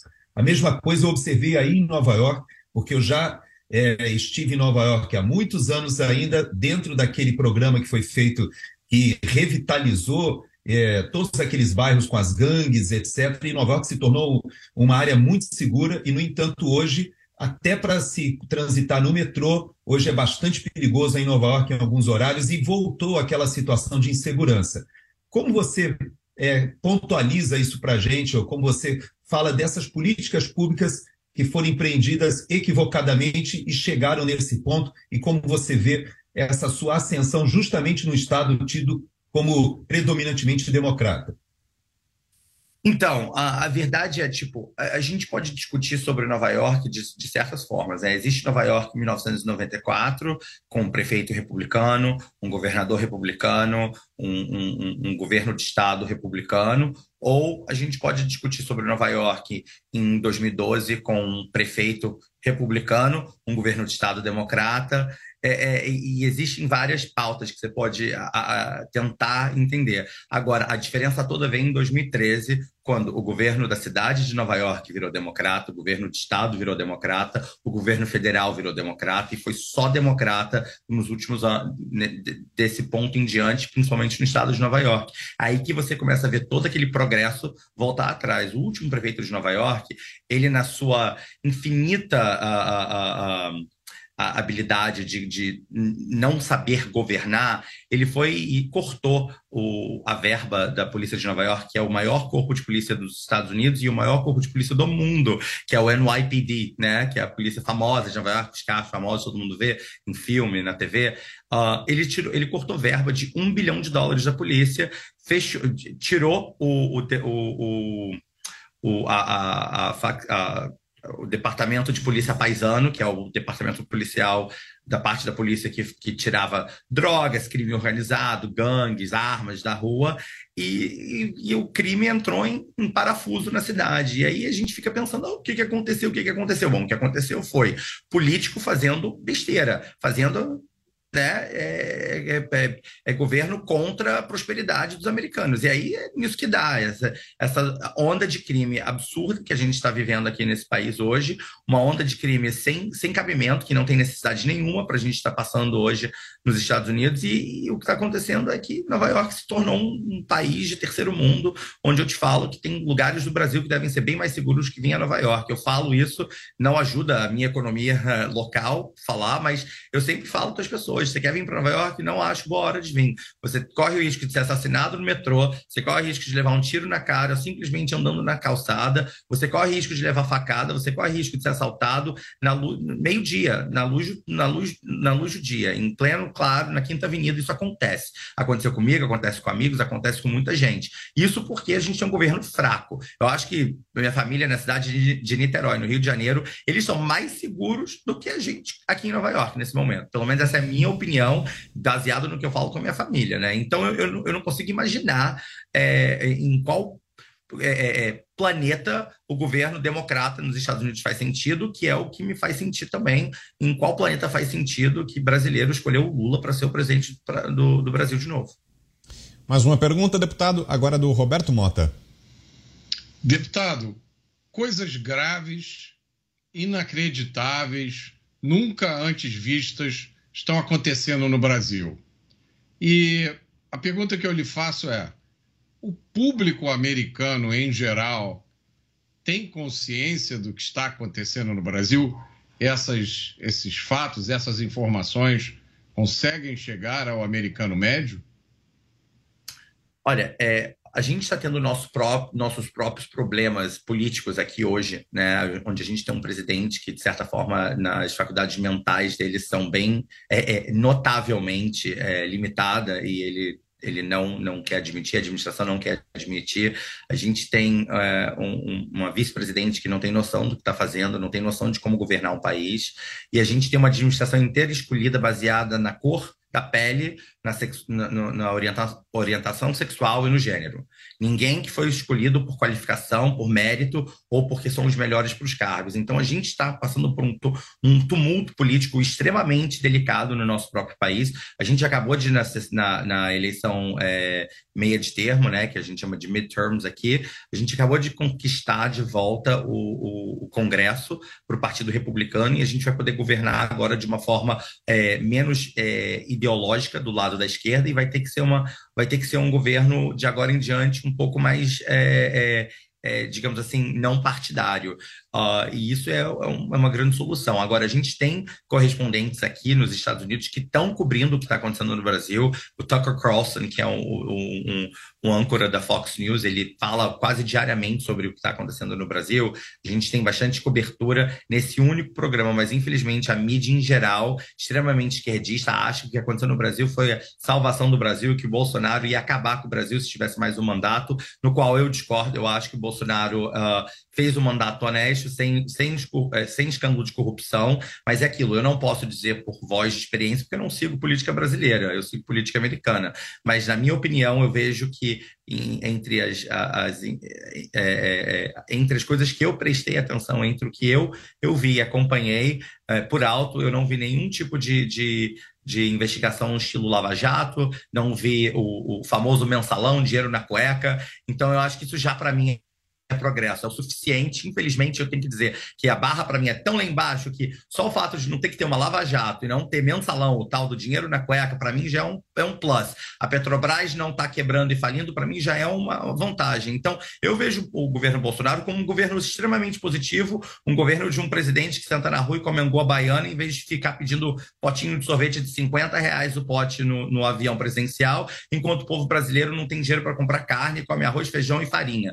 Então, para mim, isso, de certa forma, é um governo positivo, foi um governo produtivo e, e, e, me entristece muito de ver que o Brasil não conseguiu ter a consciência de que o Lula vai voltar para aquela mesmice, né? O sanduíche está muito frio. Quem é que come sanduíche frio, mano? Pelo amor de Deus. Sabe, vídeos que a gente pode ver do passado do Lula, né? Aquela, aquela coisa bem, é, como é que eu posso dizer, que, que diz no, no no Brasil, bem é, cheia de frufruzinho, né? Esse é o Lula. O Lula agora quer viver às custas do governo brasileiro é, e eu, eu não sei meio, muito o que dizer, a não ser que eu fico entristecido, mas Se essa for a decisão do povo, agora a gente tem que acatar e ver o que, que acontece nos próximos quatro anos. Fernão Lara Mesquita, sua pergunta, Fernão. Ah, deputado, é, eu entendi que a sua principal bandeira é a censura, certo? Uma das minhas principais bandeiras é a censura. A censura é inadmissível, na minha opinião.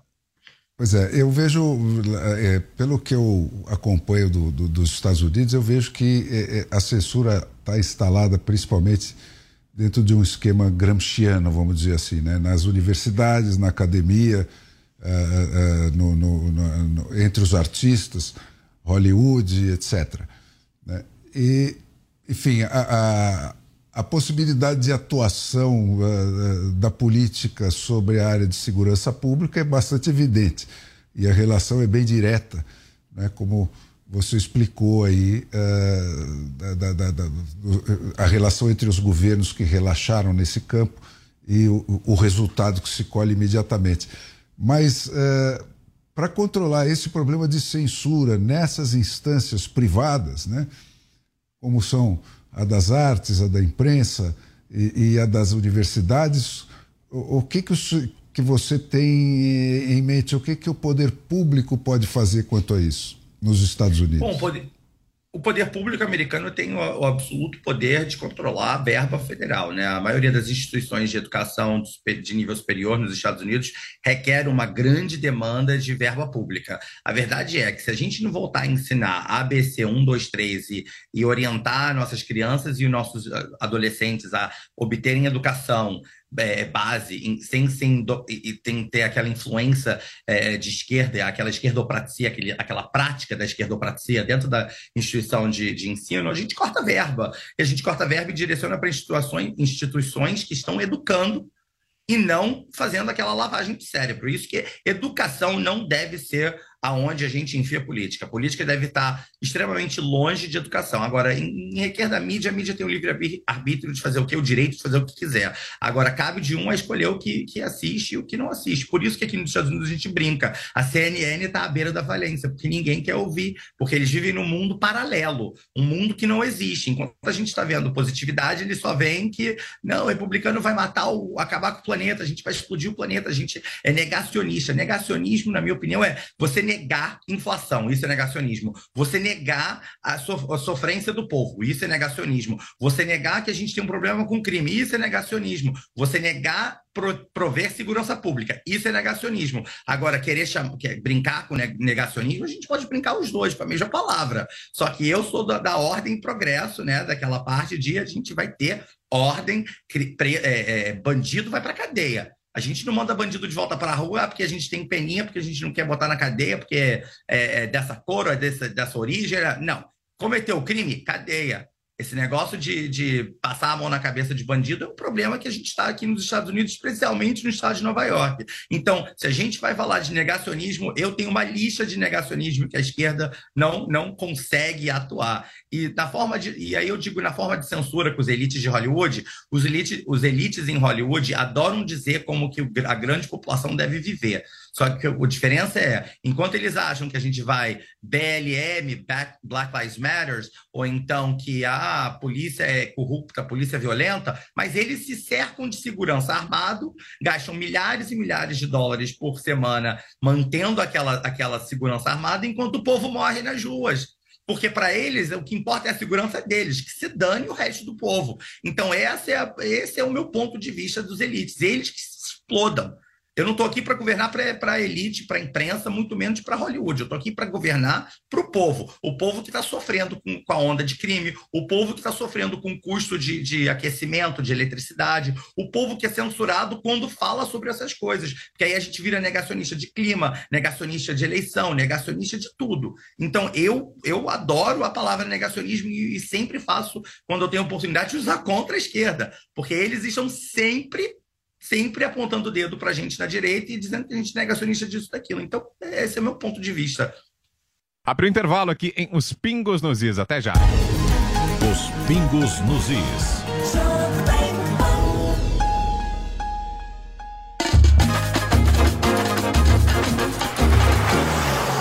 Contigo o Brasil sempre chega na frente. Contigo, Contigo o Brasil é mais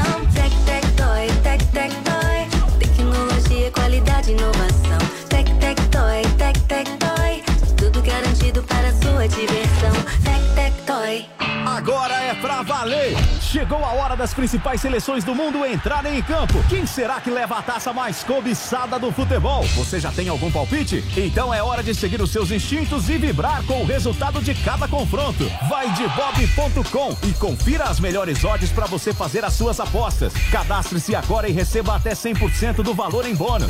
Vai de bob.com e faça suas apostas nos jogos do Brasil ou da sua seleção preferida. Na dúvida, vai de Bob. Quer ficar por dentro de todos os lances da seleção? Então vem pra Sky curtir a emoção do futebol e toda a diversão além dele, com uma programação cheia de esportes, notícias, filmes, séries, documentários, desenhos e muito mais. Tudo isso com planos que cabem no seu bolso a partir de R$ 59,90 por mês, com mais de 110 canais. Assine agora, ligue 3003-0220. Na dúvida, vai de Sky. Há dias em que a gente quer mudar o clima, sentir a brisa ou o calor do sol. Há dias no trabalho, em casa, sempre há dias em que a vida pode ser bem melhor. Há dias, seu novo ar na Dias. As melhores marcas e modelos de ar-condicionado estão na Adias. Acesse adias.com.br ou ligue 11 3649 4000. Adias, um novo ar para sua vida. Venha saborear o Festival da Cavaquinha no Restaurante Fredi de segunda a segunda no almoço e jantar. Diversas opções de entrada, como alho poró gratinado e concha recheada com carne de siri gratinada. Sete opções diferentes de pratos com cavaquinha e sobremesas como soufflé de chocolate e creme brulee. Esperamos você. Rua Pedroso Alvarenga, 1170, Itaim Bibi. Telefone 31670977. Você aprova a maneira que a filosofia é ensinada? Está na hora de você conhecer o outro lado da história. Aquela que sempre falaram que era o lado errado e passaram por cima da obra dos seus pensadores.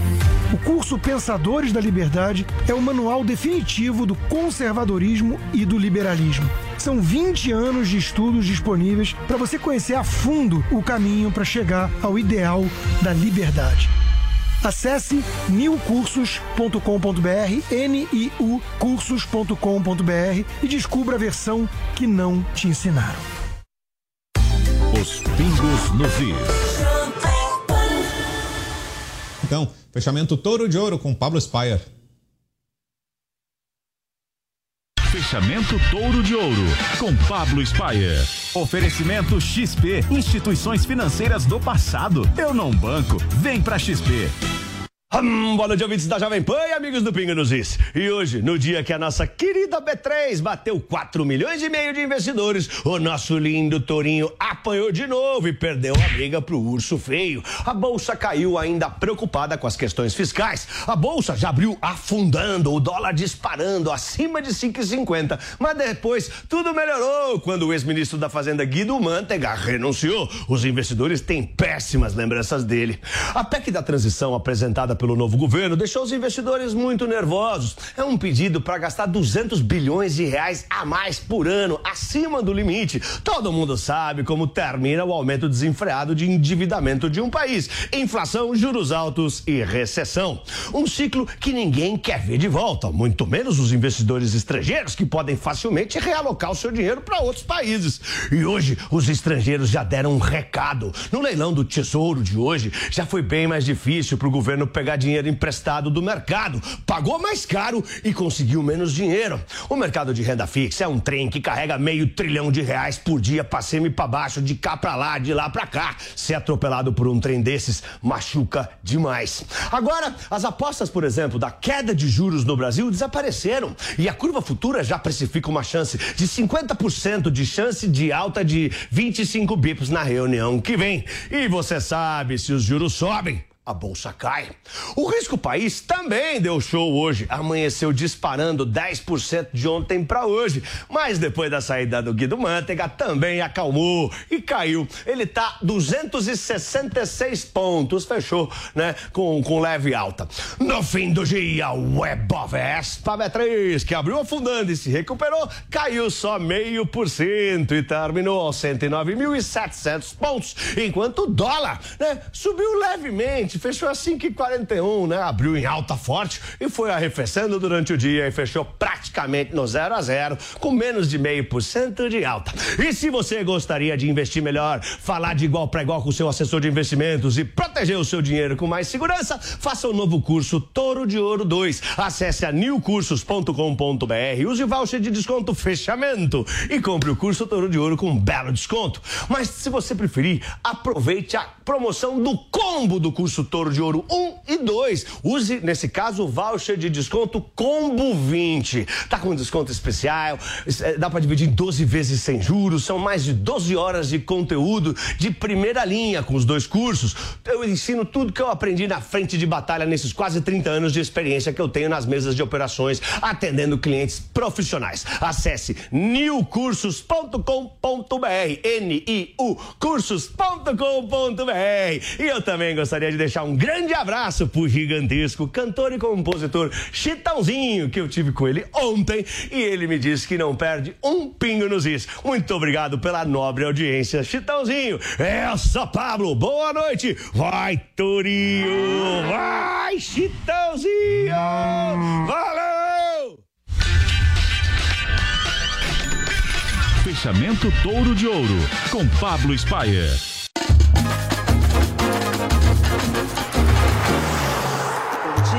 Brasil sempre chega na frente. Contigo, Contigo o Brasil é mais coração.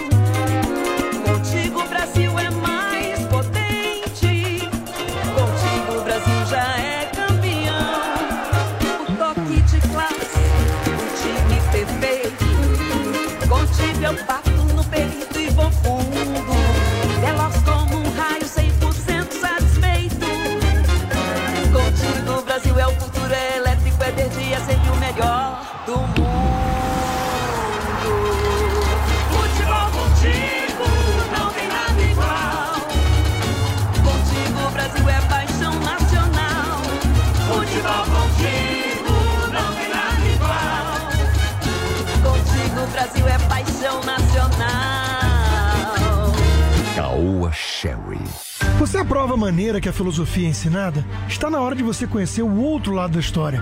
Aquela que sempre falaram que era o lado errado e passaram por cima da obra dos seus pensadores. O curso Pensadores da Liberdade é o manual definitivo do conservadorismo e do liberalismo. São 20 anos de estudos disponíveis para você conhecer a fundo o caminho para chegar ao ideal da liberdade. Acesse newcursos.com.br, N-I-U cursos.com.br e descubra a versão que não te ensinaram. Os pingos nos is.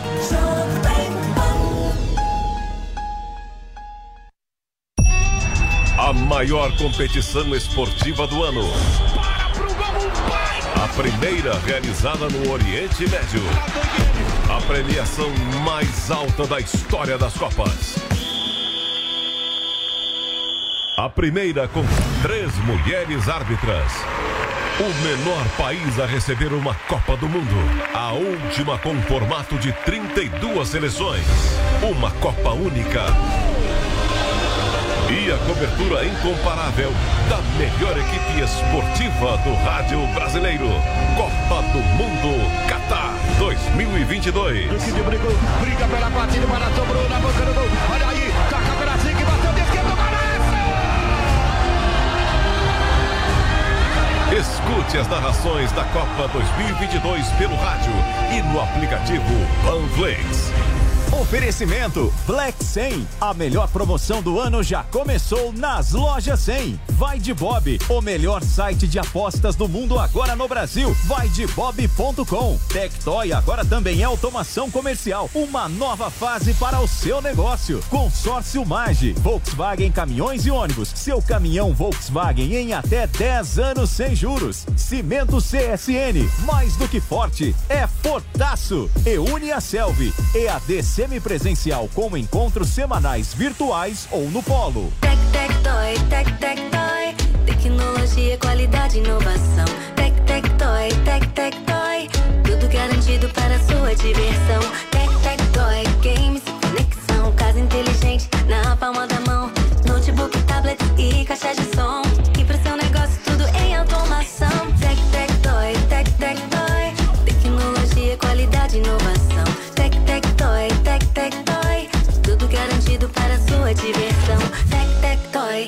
Venha conhecer o ambiente português e aconchegante do Chiado Restaurante. Entrada para petiscar, bolinhos de alheira com queijo do Jordão. Para o prato principal, experimente pescada amarela à brasileira com pirão, joelho de porco com chucrute. E de sobremesa, arroz doce com canela. Imperdível. Chiado Restaurante Bar, Avenida Jurucê 776, Moema. E-mail reservas arroba chiadorestaurante.com.br Ok, chefe, já chamei a Pancron. A melhor, a mais premiada, a diferenciada. Sabia que a produção de materiais. Hey guys, it is Ryan. I'm not sure if you know this about me, but I'm a bit of a fun fanatic when I can. I like to work, but I like fun too. It's a thing. And now the truth is out there. I can tell you about my favorite place to have fun Chumba Casino. They have hundreds of social casino style games to choose from, with new games released each week. You can play for free anytime, anywhere and each day brings a new chance to collect daily bonuses. So join me in the fun. Sign up now at ChumbaCasino.com. No purchase necessary. VGW Group. Void were prohibited by law. See terms and conditions. 18 plus. Promocionais, editoriais e embalagens é com ela mesma. Pancron Indústria Gráfica. Toda vez que você quiser qualidade, prazo e preço com o melhor atendimento, não tem jeito. Chama a Pancron. A Pancron resolve. Chama a Pancron. A Pancron resolve. São Paulo, 3340-6901. São Paulo, 3340-6901. Os pingos nos is. Jovem Pan, colocando os pingos nos is.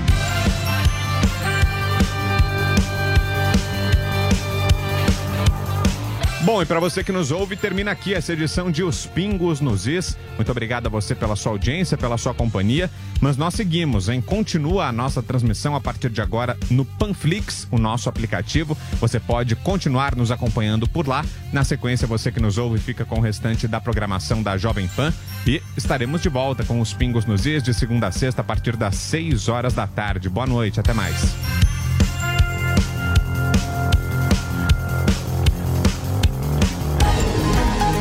Pingos nos is. It is Ryan here, and I have a question for you. What do you do when you win? Like, are you a fist pumper? A woohooer, a hand clapper, a high fiver. I kind of like the high five, but if you want to hone in on those winning moves, check out Chumba Casino. At chumbacasino.com, choose from hundreds of social casino style games for your chance to redeem serious cash prizes. There are new game releases weekly, plus free daily bonuses. So don't wait. Start having the most fun ever at chumbacasino.com. No purchase necessary. Group. Void were prohibited by law. See terms and conditions. 18 plus.